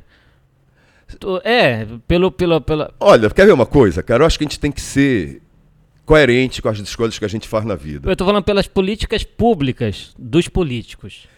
É, Eu, eu não, não vou, entrar nem nessa questão, sabe, Léo? Mas eu acho que a gente, tem, a gente tem que evitar criar determinados paradoxos desnecessários na vida da gente. É, não sei se vocês sabem, mas eu era, por exemplo, eu era sócio da cervejaria Caboca. Sim, eu sei. né? Eu que criei nome, eu que, é, Identidade. eu que fiz toda a identidade, o brand da Caboca. Passei sete anos da minha vida tocando, aqui, tocando a obra, dentro da obra. Literalmente. Literalmente, entendeu? Eu conheço todos os cantos daquela, daque- daquela casa ali. Eu nunca pisei naquela casa desde que ela inaugurou. Seis meses antes de inaugurar, eu saí da sociedade. É, eu, falo isso muito pouco. E por- que saíste da sociedade? Cara, de manhã e de tarde, o seu Neizinho vai vender saudabilidade, vai vender saúde, e à noite vai, vai comercializar álcool. Sabe? Então é uma coisa paradoxal. Sabe? Coerente, né? incoerente, entendeu? Então eu digo, pô, então, eu, eu, assim, tem um lado meu de realizador, de que, pô, que ficou bem entristecido, porque aquilo é lindo, né, cara? É. Eu não entrei nunca mais lá, eu realmente eu não entrei, desde que inaugurou, não coloquei o pé lá. É, mas se tá com- do jeito que eu deixei, tá lindo aquilo lá. Mas, cara, não tinha mais nada a ver aquilo com a minha vida, cara. Então, assim, o marketing político, essa, esse, esse ambiente do marketing político não tem mais nada a ver comigo, Léo. Absolutamente nada a ver comigo. Eu não quero entrar em embates.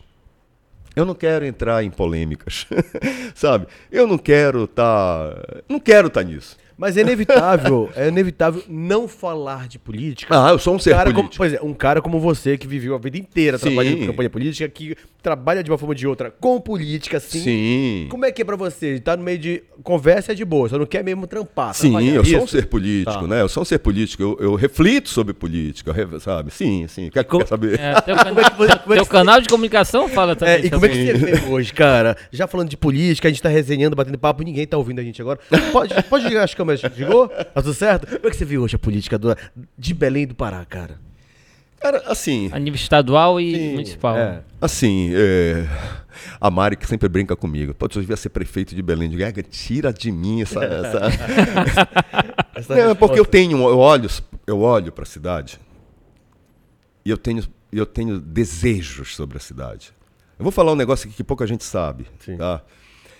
Alguma, uma coisa que muita gente sabe e outra que pouca gente sabe. Eu, vocês devem saber que eu fiz durante alguns anos um evento cultural ali na Praça dos Estivadores chamado Boulevard. Sim, eu lembro. Esse ano vai ter, inclusive, o Boulevard. Eu vou, vou começar a fazer de novo o Boulevard, que é um evento de economia criativa, música, teatro, tudo mais.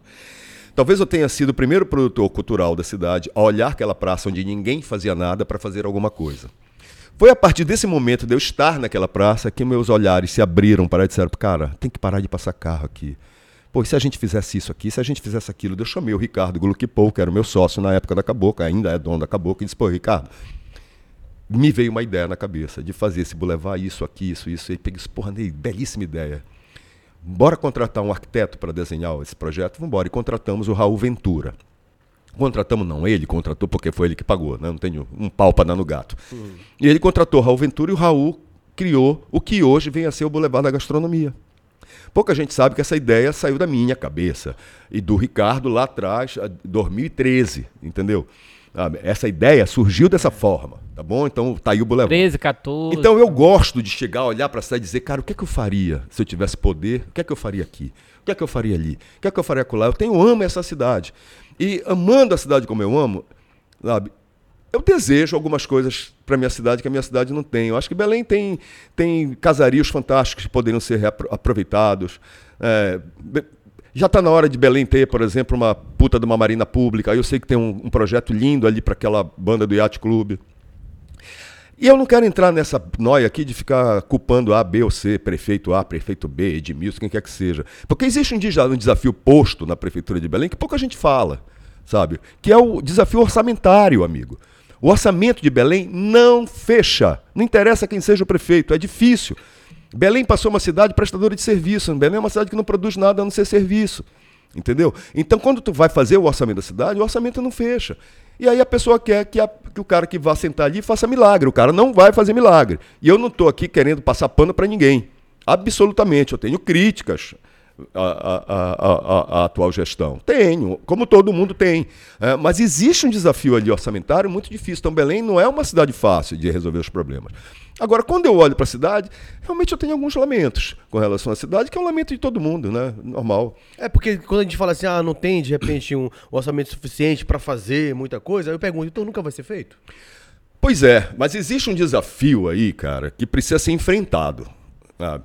Eu, eu- acho que qualquer pessoa que for sentar naquela cadeira de prefeito precisa enfrentar esse desafio Qual que é?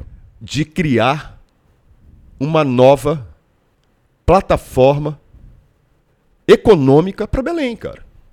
Se reinventar. Porra, então uma plataforma que seja, porra, é, a bioeconomia, economia circular, sabe? É, economia criativa. Mas É. Belém, preci Belém precisa Pegar ter... carona da COP e, e levantar alguma coisa. Belém precisa ter uma nova plataforma econômica, sabe? Que gere um outro tipo de riqueza para a cidade. Ou vai ficar com esse orçamento furado. Mas, assim, é muito fácil falar isso. Agora, vai reinventar a economia de uma cidade. Outra história, mano. Sabe? Então, assim, muita gente critica sentado nessas cadeiras achando que, pô, que é fácil fazer. Não é fácil fazer.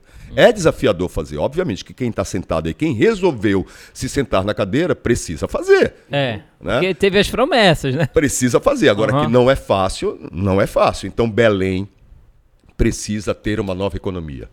sabe? Não é à toa que Belém, a cada ano que passa, perde dinheiro no fundo de participação dos municípios para os municípios mineradores do estado, pô. É. Entendeu? Então, pô, só tô reinventando a economia da cidade, mano. Enfim. Ano eleitoral tá aí, né, mano? A gente vê que o bagulho tá ficando doido, é muita gente já aí que já postos pré-candidatos. O que você Cara- acha disso, mano? Queria muita opinião, cara. Ai, fala pra nós. Não puxa pela minha língua, velho. Lá sei, irmão. Assim, né, cara? O que eu vejo aí, cara. é, Eu vejo um desafio muito grande, né, cara? Belém. é, Belém tá na centro-esquerda, né? Belém tá na centro-esquerda. No poder, tá falando, É, né? Sim. em termos de poder, né? Belém tá numa centro-esquerda. Então nós temos um governo federal de centro-esquerda. Não vem falar que é de esquerda que não. Não, doido, da- doido daquele que acha É. que o Lula é comunista, né, irmão? Porra, pelo amor de Deus, né, cara? O cara, o cara é centro-esquerda ali. é. E tá tudo certo. ah, e tá tudo certo, né? É, é um- é- é- graças a Deus é de centro-esquerda, inclusive, né? Enfim. E nego, como é que você acha? O que que você acha da direita de Belém, cara? Você acha que tem vez nessa eleição? Assim, cara, eu, é eu, eu não sou. O meu viés, o meu viés político. Não é, bate. é- é- é- eu, sou, eu sou um cara de centro-esquerda progressista.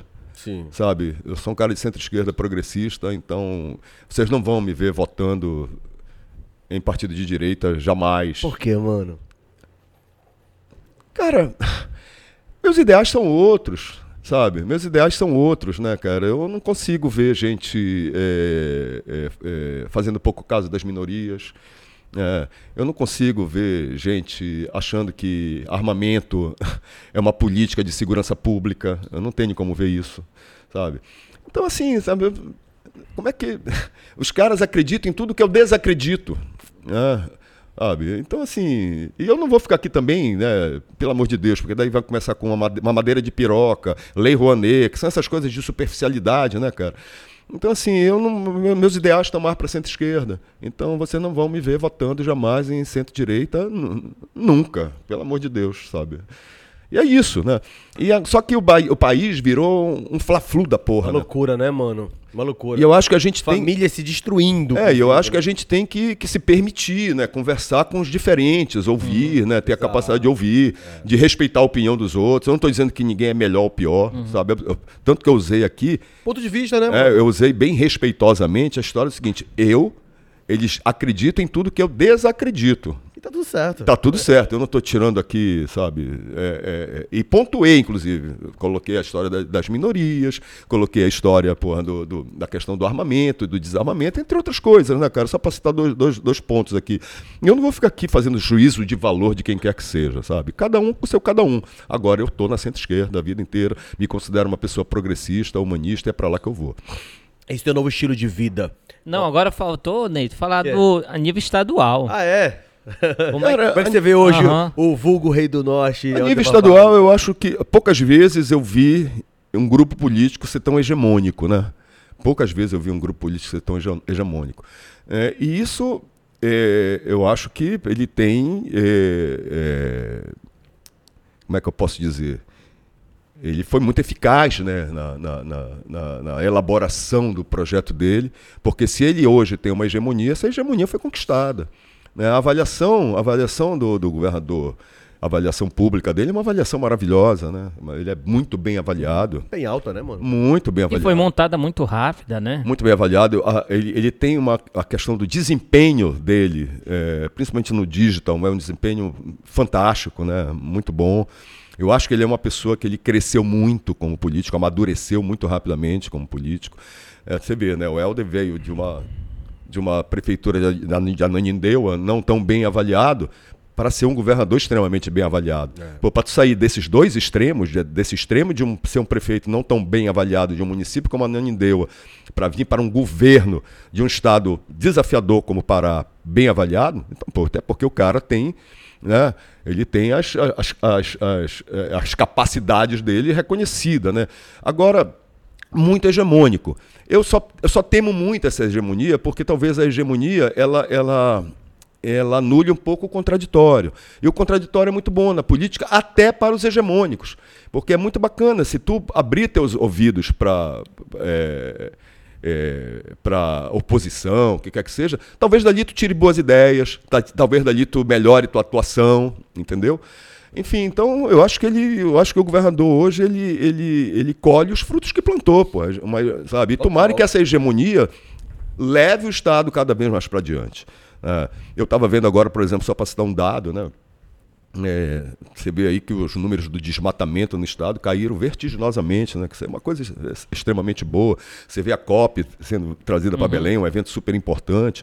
É, então, assim, cara, eu, eu hoje, eu te confesso que eu, tirando esse pessoal de direita que o meu coração não bate, sabe? O resto eu torço para que faça boa gestão, boas gestões e que coloque o ser humano no centro do seu trabalho e consiga melhorar um pouco mais a qualidade de vida. A gente vive num, num estado, gente. Então, eu estava falando de, de eu estava falando de orçamento da prefeitura, mas o, o, o orçamento do, do, governo do estado, é, não sei se essa realidade modificou, é o segundo ou terceiro pior do Brasil. Então é desafiador também, uhum. entendeu? Então, assim, a gente precisa. A gente vive numa, numa, numa região muito rica e a gente precisa melhorar os índices humanos, né, DH e de desenvolvimento humano da nossa população. É, Do... saiu, saiu uma notícia agora falando de COP. Não sei se já saiu no BT, mas eu vi em três. Eu acho que, três, aquilo, é, acho três... que aquilo é notícia plantada, mas Pois é, eu acho que é plantada também. Aí eu queria perguntar para você se foi apurado já pelo BT sobre eh, o Lula teria um plano B caso o Belém não desse conta de, de trazer sabe, a COP. Sabe quantas vezes esses caras vão ter coragem de tirar uma COP de uma cidade da Amazônia? Nunca. Nunca. Eu é não... porque a gente pode ter Manaus, né? Uma, uma opção B. É, mas a opção B que a notícia traz é levar para o Rio de Janeiro. Mas o Helder é mais ah. forte. É levar para o Rio de Janeiro. Não, não, eu não eu tô defendendo, só tô vendo se ele apurou isso daí, se realmente... Não, nós, nós, nós ligamos para o governo do estado, o governo preferiu não tocar no assunto, ligamos para, é, tentamos, é, o governo federal preferiu não tocar no assunto, e assim, o que, o que me leva a acreditar que essa notícia não saiu nem, nem, nem do governo federal e nem do governo do estado. Pô, se não saiu nem do governo federal nem do governo do estado, quem é que está plantando Uhum. E com que objetivo esse tipo, esse tipo de, de, de, de informação? Uhum. Uhum. Será que é para desestabilizar o, o, atual prefeito de Belém? Pode ser também. Ah, o que seria uma covardia, né? Para mim, uma grande covardia, entendeu? Fazer esse tipo de coisa, utilizar algo tão baixo como isso, sabe? Para desestabilizar o prefeito da cidade que vai hospedar aí a, a, a COP. Então entendeu? é fake, né? Cara, eu, eu acho que é fake. É, é também não saiu no BT mais, é fake. não, a, a, Mari fez até um react muito legal. Foi, foi. foi. Ela pegou, ela pegou essa, essa, notícia. essa notícia, fez um react muito legal. E os comentários são bem bacanas. Depois entre lá no BT mais e veja esse react e, e vão lá nos comentários para você ver o que, é que a galera anda falando disso. Enei, esse teu novo estilo de vida, né? Que hoje você tá, se sente extremamente realizado, é, não causa um certo é, desconforto e se sofre algum preconceito com as pessoas que te cercam, cara? Porra, bela pergunta tua. Vou te explicar por quê. E assim, cara, eu não. É, é, veja bem, tem muita gente que desconfia de mim. Sabe? Tipo assim, sentido? Isso é fake. Ah, pô, sim. Conheço sim. o Ney. Pô, Quer é vender é uma parada que não é. É, cara, quem tá próximo de mim sabe que não. É, e, e, assim, e pouco me importa, na verdade. Né? O que importa é a verdade que eu vivo e repasso para as pessoas. É, então, assim, e eu te, mas eu, eu, eu, super acolho essas pessoas que, que, é, é, é, que acham que isso é uma grande atuação minha. Pelo seguinte, eu não fui uma pessoa fácil. Não fui uma pessoa fácil, continuo até não sendo. Eu sou, eu sou, eu sou menos, menos difícil do que foi, do que fui, né? Ninguém com cérebro TDAH é tão fácil. Mas assim, Então eu reconheço os desconfortos que eu, que eu causei para muita gente. E talvez essas pessoas que eu causei desconforto ainda não tenham me perdoado pelo desconforto causado e olhem para mim e não me deem, não queira me dar a oportunidade de me enxergar transformado, entendeu? Ah, talvez ainda queiram vingança, lá sei, entendeu? E assim eu fiz, eu fiz. Tem uma coisa interessante, porque quando eu, eu a partir de 2017, Isso quando- te incomoda, Ney? nem um pouco. Não me incomoda, assim como eu acolho a desconfiança das pessoas. Eu dou o direito dessas pessoas desconfiarem de mim. Elas têm esse direito. É um direito legítimo delas. Afinal de contas, eu fui desconfortável com elas. Então, elas é um direito delas. Algumas dessas pessoas, que são pessoas importantes na minha vida até hoje, e se elas estão aqui vendo isso, vão saber que é verdade. Para alguma, algumas dessas pessoas, eu telefonei. Conversei, pedi desculpa. Digo, cara, eu preciso me desculpar contigo. Não fui bacana. Fiz isso, fiz aquilo. Ah, porque são pessoas que ainda hoje são importantes na minha vida e que mereciam de mim esse reconhecimento. Aham. E, eu- e se tem uma coisa que eu tenho certeza que qualquer pessoa com a qual tu foste desconfortável espera, é isso. É que tu chegue lá, bata na costa dela e dizer, cara, eu fiz merda. Me desculpa. É bonito isso, Eu né, tô mano? aqui me apresentando, Aham. tentando ser uma nova pessoa. Me dá essa chance e É. vamos seguir junto, entendeu? Então, algumas dessas pessoas eu procurei. Sabe? Agora, quem desconfia de mim, cara, pode continuar desconfiando, não tem problema tudo nenhum. certo. Tá tudo certo, é um direito que cabe a essa pessoa. Não devo ter sido legal com essa pessoa, então por isso que ela, ela olha pra mim e diz: Eu não acredito que esse doido mudou. Eu também não nenhuma." sou legal com todo mundo mesmo, né? Agora sim, eu tô tão bem comigo, cara, sabe? Eu tô tão bem comigo, eu tô tão bem com a verdade que eu vivo. Eu, tô, eu tenho tanta certeza das inspirações que eu consigo passar para as pessoas é hoje, cara. importante. Sabe que, sabe, essas coisas realmente não me abalam. Não, é- Mas, Ney, mas tem um, um esforço é, todo dia em querer ser aquela pessoa? Já é- Absolutamente. Absolutamente. age de uma forma Com- natural. Não, tem, tem, uma, tem algumas coisas, eu- inclusive vai ser a próxima tatuagem que eu vou fazer em mim, eu vou colocar aqui orar e vigiar. Tem algumas coisas que, tu que, que precisam de um esforço diário. Quer ver qual é? O machismo que tem dentro de mim. Então o machismo que tem dentro de mim nunca vai sair de mim. Machismo não tem cura. Simplesmente tu não vai acordar um belo dia e dizer, ah, acordei curado do machismo estrutural que habita dentro de mim. Mas em que sentido? Onde, onde, onde esse machismo te incomoda? O que que seria? Porra, em todos os sentidos, todos amigo. Quanto, sentidos, menos, quanto cara. menos espera, tu tá sendo misógino. Quando menos espera, tu tá sendo sexista. Mesmo diante de todas as informações, de tudo que a gente viu. Cara, é estrutural. É É estrutural. estrutural, tá aqui dentro, irmão. Então tu tá aqui. É preciso que todo homem. Essa desconstrução. É preciso que todo homem ore e se vigie diariamente, porque ele vai vacilar. E ele, ele precisa estar atento para que, se vacilar, afinal de contas é humano, ele automaticamente ele reconheça aquilo e diga: caramba, fiz merda, me desculpa, opa, perdão. Tu tá entendendo? Sabe? Então, isso é uma das coisas que, por exemplo, cara, precisa de um esforço diário. Até o último dia da minha vida. Entendeu? Eu nunca vou deixar de ser machista. Eu, com meu esforço diário, com meu novo entendimento de vida, eu vou ser cada vez menos, mas sempre serei. E é bom que eu saiba disso.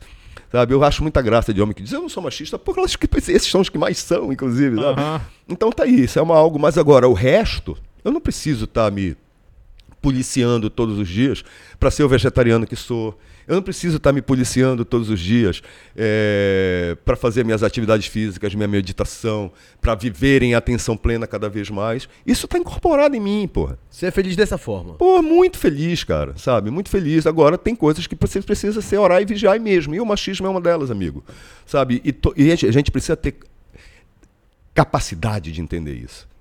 Esse meu vídeo que viralizou na- no meu- no meu- nos meus perfis foi uma análise que eu fiz antes dessa galera sair agora sobre O BBB. a casa dos homens. Que foi aquele momento ali no quarto. Tinham quatro homens lá dentro, no quarto do líder, e uma mulher. Foi quando a mulher saiu e que os quatro homens ficaram no quarto que a casa dos homens se fez. Casa dos homens é todo o círculo, físico ou não, onde os homens se reúnem para serem machistas, sexistas, misóginos e cúmplices uns com os outros. E a cumplicidade se fez ali. Dois deles com narrativas machistas, dois outros calados, sem se colocar para os outros. Dizer, "Ei, meu irmão, porra, para de falar Sim, isso, estás sim. falando merda. Que Não se é? posicionaram, Não se posicionaram. Sim. E foi exatamente sobre isso que falou meu vídeo. Tá. E logo depois, quando eles saíram, eu percebi o quanto meu vídeo foi assertivo, porque todo mundo que entrevistou os caras foi exatamente para esse caminho. Ainda Tá. tá sendo, né, Ney? E você se vê em um deles ali. Ah, lógico. Vocês se veem. difícil aceitar. Vocês se veem. no- Ah, é porque eu O não vi. entrevistado aqui é você. Não me coloque. Ora, não me comprometa. Mas presta atenção. Você se vê dessa forma. Ou porque- se já se viu. É porque, tipo assim, Aham. é difícil a gente ver um homem admitir da forma que você admite, com tanta clareza. Eu sou machista e tô tentando, te- sei lá, melhorar, desconstruir alguma coisa desse tipo.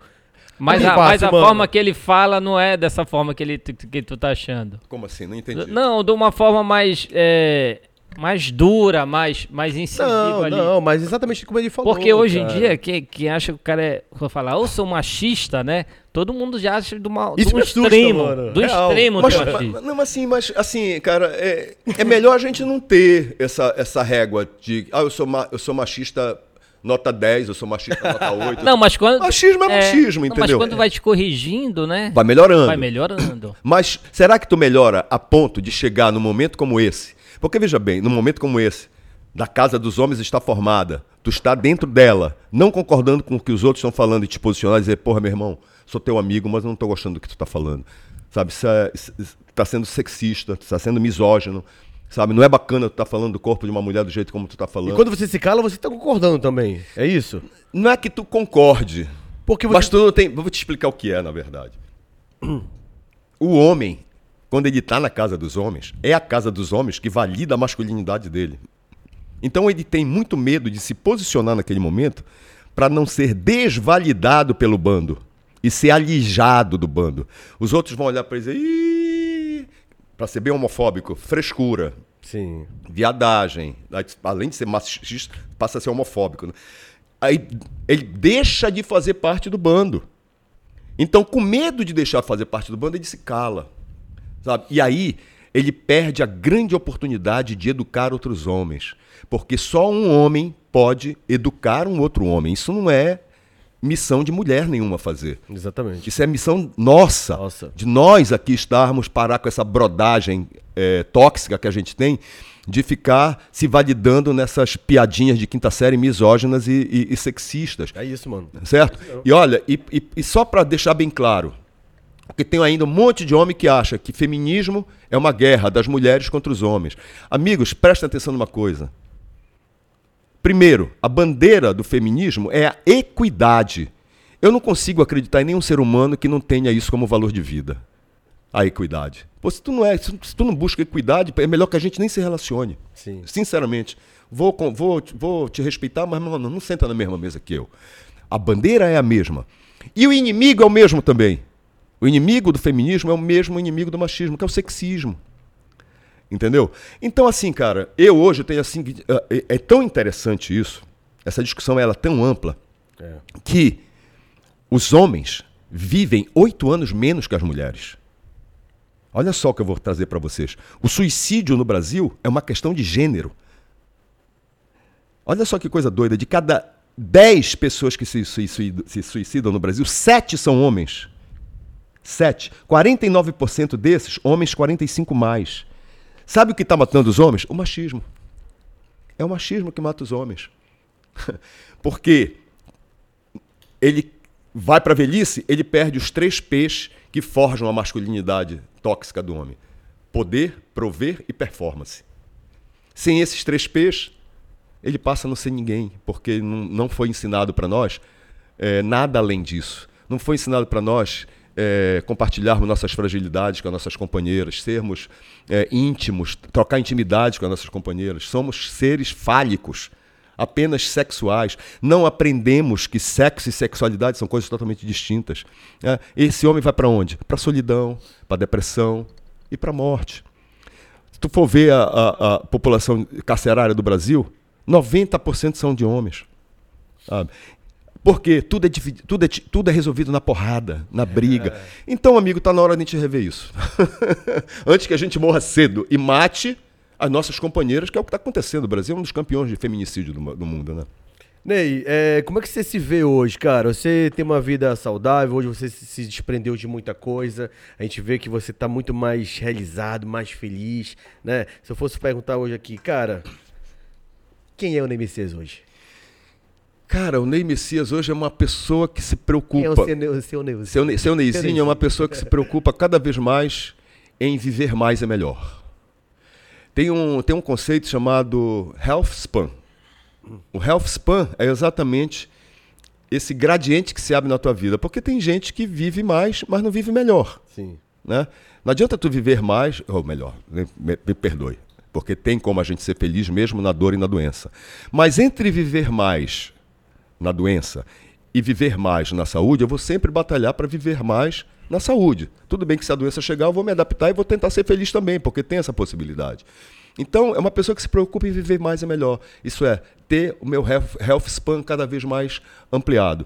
E é uma pessoa que se preocupa em levar esse tipo de informação para outras pessoas, para alertar as outras pessoas e dizer o seguinte: porra, gente, bora viver melhor, bora viver mais. E para viver mais, e não tem como tu viver mais e melhor focando só em ti. Só existe felicidade compartilhada. Entendeu? Por isso que eu gosto de compartilhar a felicidade que eu vivo. Eu quero ver mais pessoas melhor. Eu quero ver mais pessoas vivendo mais e melhor. Próximas a você também? Se, se, se, se possível. Se, possível, né? se possível, sim. Então, o seu Neizinho hoje é essa pessoa que, pô, que vive cada vez melhor, que cada vez mais está preocupada nas suas boas escolhas, ok? E tentando inspirar outras pessoas a ter boas escolhas também para viver cada vez mais. Enei, é, como é que surgiu na, na tua vida assim a, a virada de chave para começar a falar do etarismo? Cara, é, o cabelo branco começou a aparecer, a barba começou a aparecer. Mas aparece todo mundo, mas ninguém fala. Não, né? presta atenção. mas eu, cara, eu me olhava no espelho, por forte, criando uhum. músculos até hoje, fazendo tudo que, tudo que eu quero fazer. Eu corro, eu nado, eu pedalo, eu remo. Pô, não gosto nem de falar de remo, mas enfim, é remo, é cano, canoa, canoa amazônica. Tá? eu faço tudo, cara. Tudo que, eu, tudo que eu fazia com 30, eu faço aos 62. E depois eu já chegava nas, nos lugares e as pessoas já me tratavam como senhor. O senhor quer isso? Cara, e aquilo me incomodava, sabe? Eu digo, porra, eu não sou senhor. Intimamente, sabe? Eu sempre acabava respondendo como de uma forma debochada: olha, o senhor quer isso? Eu digo, olha, senhora, eu quero, como quem diz, pô, se tu, eu sou velho, vou te chamar de velho. Aí eu comecei a dizer o seguinte, cara, por que eu não estou aceitando o meu envelhecimento? Eu sou uma pessoa velha, eu sou uma pessoa idosa. Conceitualmente, tu passa a ser uma pessoa idosa a partir dos 60. Né? Eu sou uma pessoa idosa, por que eu não estou aceitando isso? E fui pesquisar. Aí dei de encontro com o conceito de etarismo, que é uma discussão nova na sociedade. Total, mano. Novíssima. Mas é, de todos os preconceitos, é o preconceito mais universal. Porque ele não livra a cara de ninguém. Ele não livra a cara de branco, de preto, de mulher, de gay, de homem, de ninguém. O etarismo permeia, é um preconceito que permeia todo ser humano. E é muito cruel porque mata. Sabe? E eu comecei a ver situações que tavam, começavam a me indignar. Por exemplo, um belo dia eu estou no avião. Eu, enfim, estava na fileira 14, né? Uhum. Aí eu estou lá sentado, fileira de saída de emergência. A aeromoça chega, muito educado. O senhor não pode sentar aí. Eu digo, mas o que foi que eu fiz? Ele pegou, isso não é o que o senhor fez, é o que o senhor não pode fazer. E o que é que eu não posso fazer? Qual é a sua idade? Eu peguei 62. Eu digo, pois é, isso é uma saída de emergência, você vai ter que operar. Eu digo, mas o que é que prova para você que eu não vou poder operar isso aqui? Ela pegou isso, não. É, a, as regras da ANAC não permitem. Eu digo, não, super te entendi, eu vou sair. E foi para outro lugar.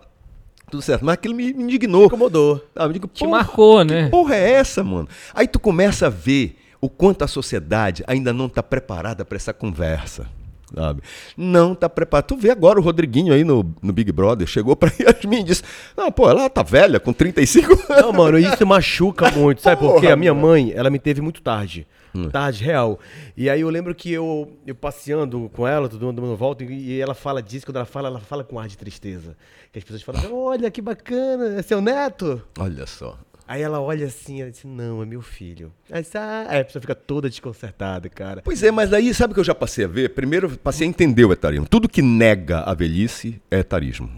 Tudo que nega a velhice. Até quando você se autonegar. Principalmente. Principalmente. Principalmente. Né? Que era o teu caso. É o meu caso, né? Principalmente. Ah. Tudo que nega a velhice é etarismo, né? É, e o etarismo está nas pequenas coisas. Tu chega para mim, por exemplo, tu me pergunta a minha idade. Quantos anos tu tem, Eu disse 62. Já nem parece. eu Ele fez isso hoje. por isso que eu tô, por isso que eu tô jogando para ti, né? A tua intenção... Tá jogando a minha cara, mano. A tua intenção não foi ser preconceituoso, sim, foi ser claro, delicado. Sim. E eu super entendo isso. Mas olha o que tem por trás da tua fala sem tu dizer. Que é estrutural. Total. É estrutural. Olha o que tem. Quando tu chega e diz nem parece, tu tá dizendo o seguinte, que eu estou bem, Muito bem. porque eu pareço um jovem. Então tu estás fazendo um culto à juventude, sabe? E, e, e tá dizendo o seguinte, pô, com 62 anos tu não tinha que estar assim. São muitos ensinamentos hoje, né? É, mas não é isso? Com 62 anos, eu digo, não. Aí, daí eu comecei a entender, cara, então o que eu preciso passar para as pessoas, quando as pessoas vêm dizer que sim, eu sou uma pessoa idosa. E aí eu- a pessoa olha para mim e diz, cara, eu quero ser um idoso assim. Então quer dizer, é possível ser um idoso como esse cara? Eu digo, é. E como é que eu sou um idoso como tu? Ah, Lembra dos seis eixos? Sim, sim. É. Então, assim, quando tu admites a tua condição, tu passa pro outro que sim, tu estás nessa condição e ele pode estar caso ele queira estar nessa E condição. bem também, E né? bem, mas para isso tu tem que te assumir primeiro, né? Caramba. Auto-aceitar, né? Caramba, hoje quando as pessoas me perguntam a minha idade, já fala depois dos 30 eu esqueci. eu não sei mais a idade Nada, eu tenho. cara, eu tenho maior honra de dizer que eu tenho 62 anos. Muito sabe? legal, né? Óbvio que tem algumas aspirações no meio disso. Tem, pô, lógico que tem, né, cara? Porra, eu tô mais próximo da finitude que vocês, porra. É. né? Eu, eu, eu, eu, de uma forma muito otimista, vamos lá, eu tô com 62, tenho umas, lá sei, 30 anos de vida, 38, lá sei, pô, é muito pouco pra mim. No shopping você já usa Quando olha pra a vaga trás, de é pouco. idoso? Já, porra, óbvio. Isso é muito bom. Eu vou- É lado positivo. Isso é muito bom. É Banco muito- também. Mas eu vou, eu vou- vou- vou- eu vou dar um outro exemplo de- do que tu É, perde. chegou a um lugar que tu. Não, esse lugar não vou usar. Não, eu uso direto, lógico. Ah, é pô. dele, mano. Poxa, eu sou o primeiro a entrar no avião, isso é bom pra caramba. Pra um cara ansioso como eu, entrar primeiro, não esperar já é bom pra caramba, entendeu? bom. Rapaz, mas olha, o, o fato de tu não te aceitar do jeito que tu é, tu acaba deixando de ganhar algumas coisas também. Vou pra um outro lado. Eu sou um PCD, uma pessoa com deficiência. E nunca aceitei isso. Eu nunca me, me percebi como um PCB, porque eu sou, como eu disse pra vocês, eu sou cego da vista esquerda. Então eu sou monocular. Então eu sou um PCD. É verdade. Mas olha só, por nunca ter me aceito como um PCD, o que é que eu deixei de ganhar ao longo dos anos? Eu deixei de comprar carro zero, com 30% de desconto. Aham. Tem isso? Nem Eu só- sei. Tem. Aham. Eu, deixei, eu agora vou, vou tentando, tentando comprar um com esses 30%, assumindo a minha condição PCD. Eu, eu, eu, só agora eu entrei com a minha, com a minha eh, ação eh, pedindo isenção de imposto de renda, que eu tenho direito. Uhum. Tá bom? Tô pedindo agora a minha, a minha aposentadoria pro teto, que eu tenho direito. Vou receber retroativo tanto da Receita quanto, quanto do INSS. Isso tudo são ganhos que eu passei a ter a partir do momento que eu olhei pro espelho e digo, cara, eu sou um PCD. E essa ficha nunca tinha caído. Entendeu? Então a velhice, como todas as idades da vida, traz os seus desconfortos, mas traz os seus confortos também, cara. A gente já sabe mais os atalhos da vida, a sabedoria vem mais, sabe? Tu passa a ser mais empático, mais compassivo, sabe? O botão do foda-se tá sempre ali pra tu apertar com mais facilidade. entendeu? É um em cada lugar tem um É, botão. então, cara, eu vou te dizer sinceramente, É. assim, é. Poucas vezes eu me senti tão feliz na vida como agora aos 62 Que anos. bacana, cara. Óbvio que tem umas aspirações. A finitude está Faz mais parte, a finitude tá mais próxima. E Será qual é a maior piração, Ney? que- A solidão. Solidão.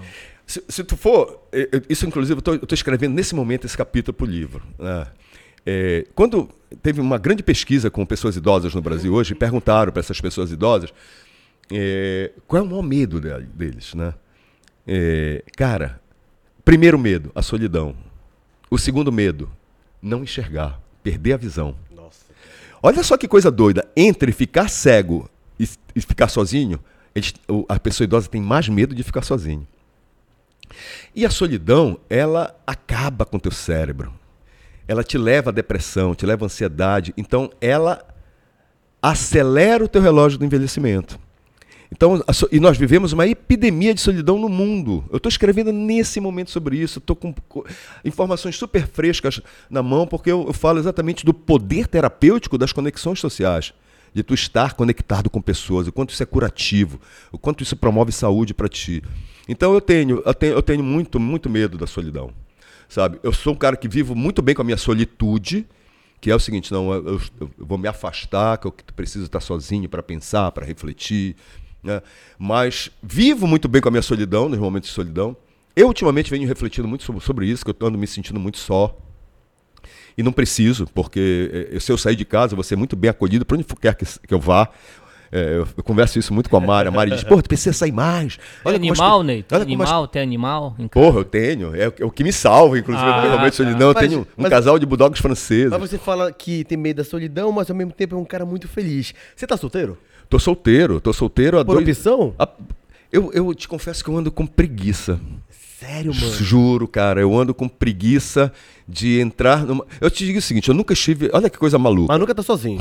Não, cara, o pior, o pior que tô também. Olha que coisa maluca, eu vou revelar aqui pra vocês. É.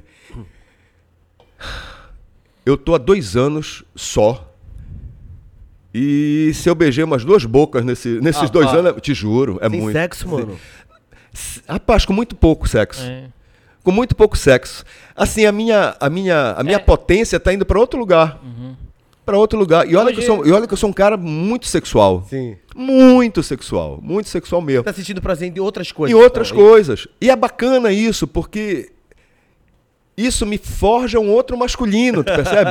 o masculino que somos é muito forjado nessa questão sexu- sexual Do e sexo, fálica. né, mano? É. Então me ver aos 62 anos e dizer, cara, tem outras energias que me movem hoje, cara, me faz muito feliz. Outros gozos, né? E eu nunca estive tão pronto para viver uma relação bacana com alguém. Eu tenho uma tatuagem aqui, Mostra aí. inclusive. Na- aí, Aí. aí. Essa tatuagem aqui, rapaz, eu passei três anos para conseguir me tatuar com esse cara. O que, que é essa tatuagem, Brian cara? Gomes. Hã? Essa tatuagem é muito legal porque essa tatuagem ela faz o seguinte, cara, acho que pega assim. Já pegou, já pegou, já pegou. do áudio. O Brian Gomes é um cara que ele passa, ele passa uma hora conversando contigo antes de tatuar. Ele usa rapé, se conecta com as Eu deidades. gosto de rapé. É, Gosto. se conecta com as deidades e aí recebe das deidades o desenho da tua tatu. Uhum. Ele conversando comigo, ele me disse o seguinte, Ney, eu percebo em ti as duas energias muito fortes. A energia, Só puxar, só puxar. a energia Aí, aí. feminina e a energia masculina muito fortes. Então o que é que ele diz? Ele diz que, é- que essa energia que vem de cima é a energia feminina que existe em mim. Essa energia que vem de baixo, terra, né? Pragmática, é a energia masculina que vem de mim. Elas se encontram no meio do meu peito e se expandem para o meu universo. Ah, que Cara, isso é muito lindo, mano. né?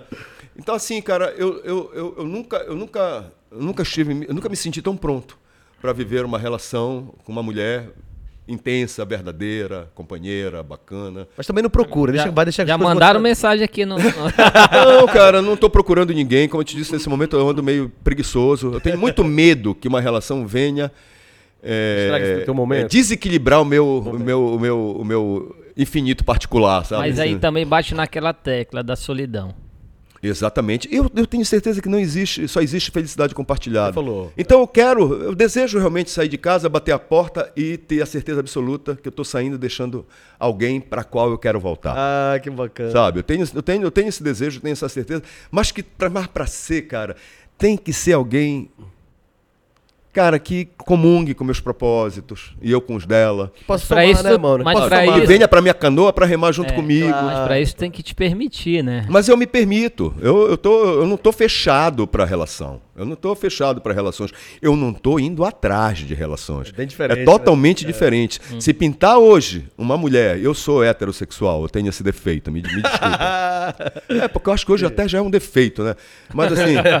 é, cara. Mas, também tem esse é defeito. bom, mano. mas se aparecer hoje uma mulher que faça brilhar meus olhos, cara, eu sou um cara arrebatado, eu me abro, eu sou daquele cara que adoro mergulhar de cima de penhascos, sabe? Eu sou um cara que, pô, sou um cara muito sensível, chorão, enfim, que adoro, sabe? Eu sou, sou, eu sou essa pessoa, então eu não sou uma pessoa que vai encontrar com uma mulher especial que faz meu olho brilhar e me resguardar com medo de qualquer coisa. Porra nenhuma. Eu abro meu peito e me jogo eh, profundamente na relação. Agora é preciso que meus olhos brilhem. Eu sou uma pessoa muito movida à emoção. Sabe? Eu, eu, eu dificilmente não me entrego para aquilo que me emociona. Sabe? E talvez até hoje, ah, hoje não tenha aparecido essa mulher que me faça Uhum. me emocionar. Mas ela existe, né? Ah, Sim, com claro. certeza. Qual é o signo, e Ney? que apareça. eu sou virginiano, mas não tenho culpa. eu não tenho culpa. Imagina o quarto dele, ser tudo arrumado, cara. Cara, eu sou um virginiano muito esculhambado, tu É sabia? sério? É, cara. Conservador também, né? Não, eu, sou, eu, eu tenho muitas características de virginiano. Muitas. Mas essa história de estar tudo arrumado, Ah. Cara, se tu entrar na minha casa, É a, minha, a minha casa é muito bonitinha, sabe? É muito arrumadinha. Mas ela, ela não é aquele primor de, de arrumação. Que é coisa de virginiano, né, cara? Que é virginiano, né? E tem que ver tudo ali, pá, pá, pá.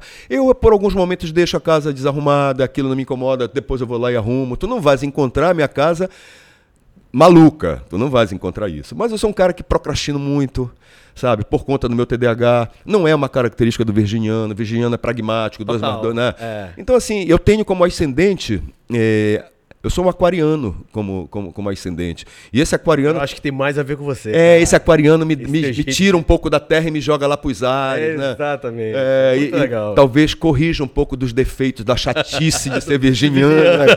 Porque o virginiano é meio chato, né? Muito bom. Então vou ter mais de 8 a 80, né, mano? Essa que é a parada. Fazer o quê, Mas né? olha, Ney, vou te falar uma coisa. Primeiramente, mano, de verdade, muito, Muito obrigado, obrigado. por ter Obrigado a vocês, nosso cara. convite ter vindo aqui, porque hoje a gente não já só tinha falado do Ney já há um tempão. na nossa lista já há muito Era. tempo. Eu me encontrei com esse maluco lá na Tudo, né? Foi, foi. Comendo lá um pão cacete. Não, você já estava na lista há muito tempo. Não sei porque não veio, né, mano? A gente já vem falando de você. Vem há na hora tempo. certa, vem É na hora certa, exatamente, na hora certa. Porque hoje a gente pôde conhecer um pouquinho mais do Ney, do Ney Messias, do seu Neyzinho. Mas, cara, foi muito legal aprender muito hoje com você. Você falou aí tanta coisa que eu ficava, porra, mano, obrigado Faz por essa- sentido. Obrigado por essas aulas e palestras. Então, eu desejo muito sucesso na tua carreira, no teu livro. Quando lançar o livro, vem aqui com a gente. Porra, será aqui, uma honra. Nós vamos É. lançar em junho. Vamos, as portas do nosso égua do podcast estarão sempre abertas Adoro o nome, adoro o nome. Mano, obrigado, sucesso e volte sempre que você quiser, velho. Cara, obrigado vocês, sabe? Assim, eu sempre digo o seguinte, né? É, pra eu sair de casa hoje tem que valer a pena.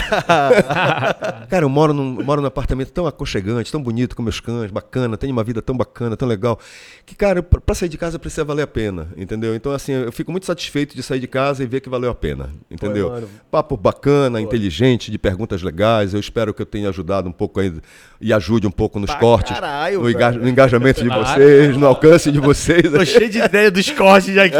Tô tudo montado já. Pô, e se quiserem varar lá pelo, pelo porra, BT, pô, vocês podem Obrigado, utilizar a nossa plataforma como porra, uma plataforma colaborativa, entendeu? Obrigado. Com mano. certeza, a gente Eu, pode bater eu isso. posso falar com a Mari e com, com o Thiago, mas não tenho dúvida que eles não vão se opor, entendeu? Será uma honra ter Acho que a gente vocês. tá aqui pô. pra somar, né, mano? Lógico, Um mano. Somos dois guerrilheiros. O BT mais é tão guerrilheiro quanto vocês. tá bom? E obrigado pelo convite Valeu, do, do mano. coração. tá Obrigado? Ney. E a vocês Valeu. aí de casa, até o próximo Égua do Podcast. Tchau, gente. Obrigado. gente.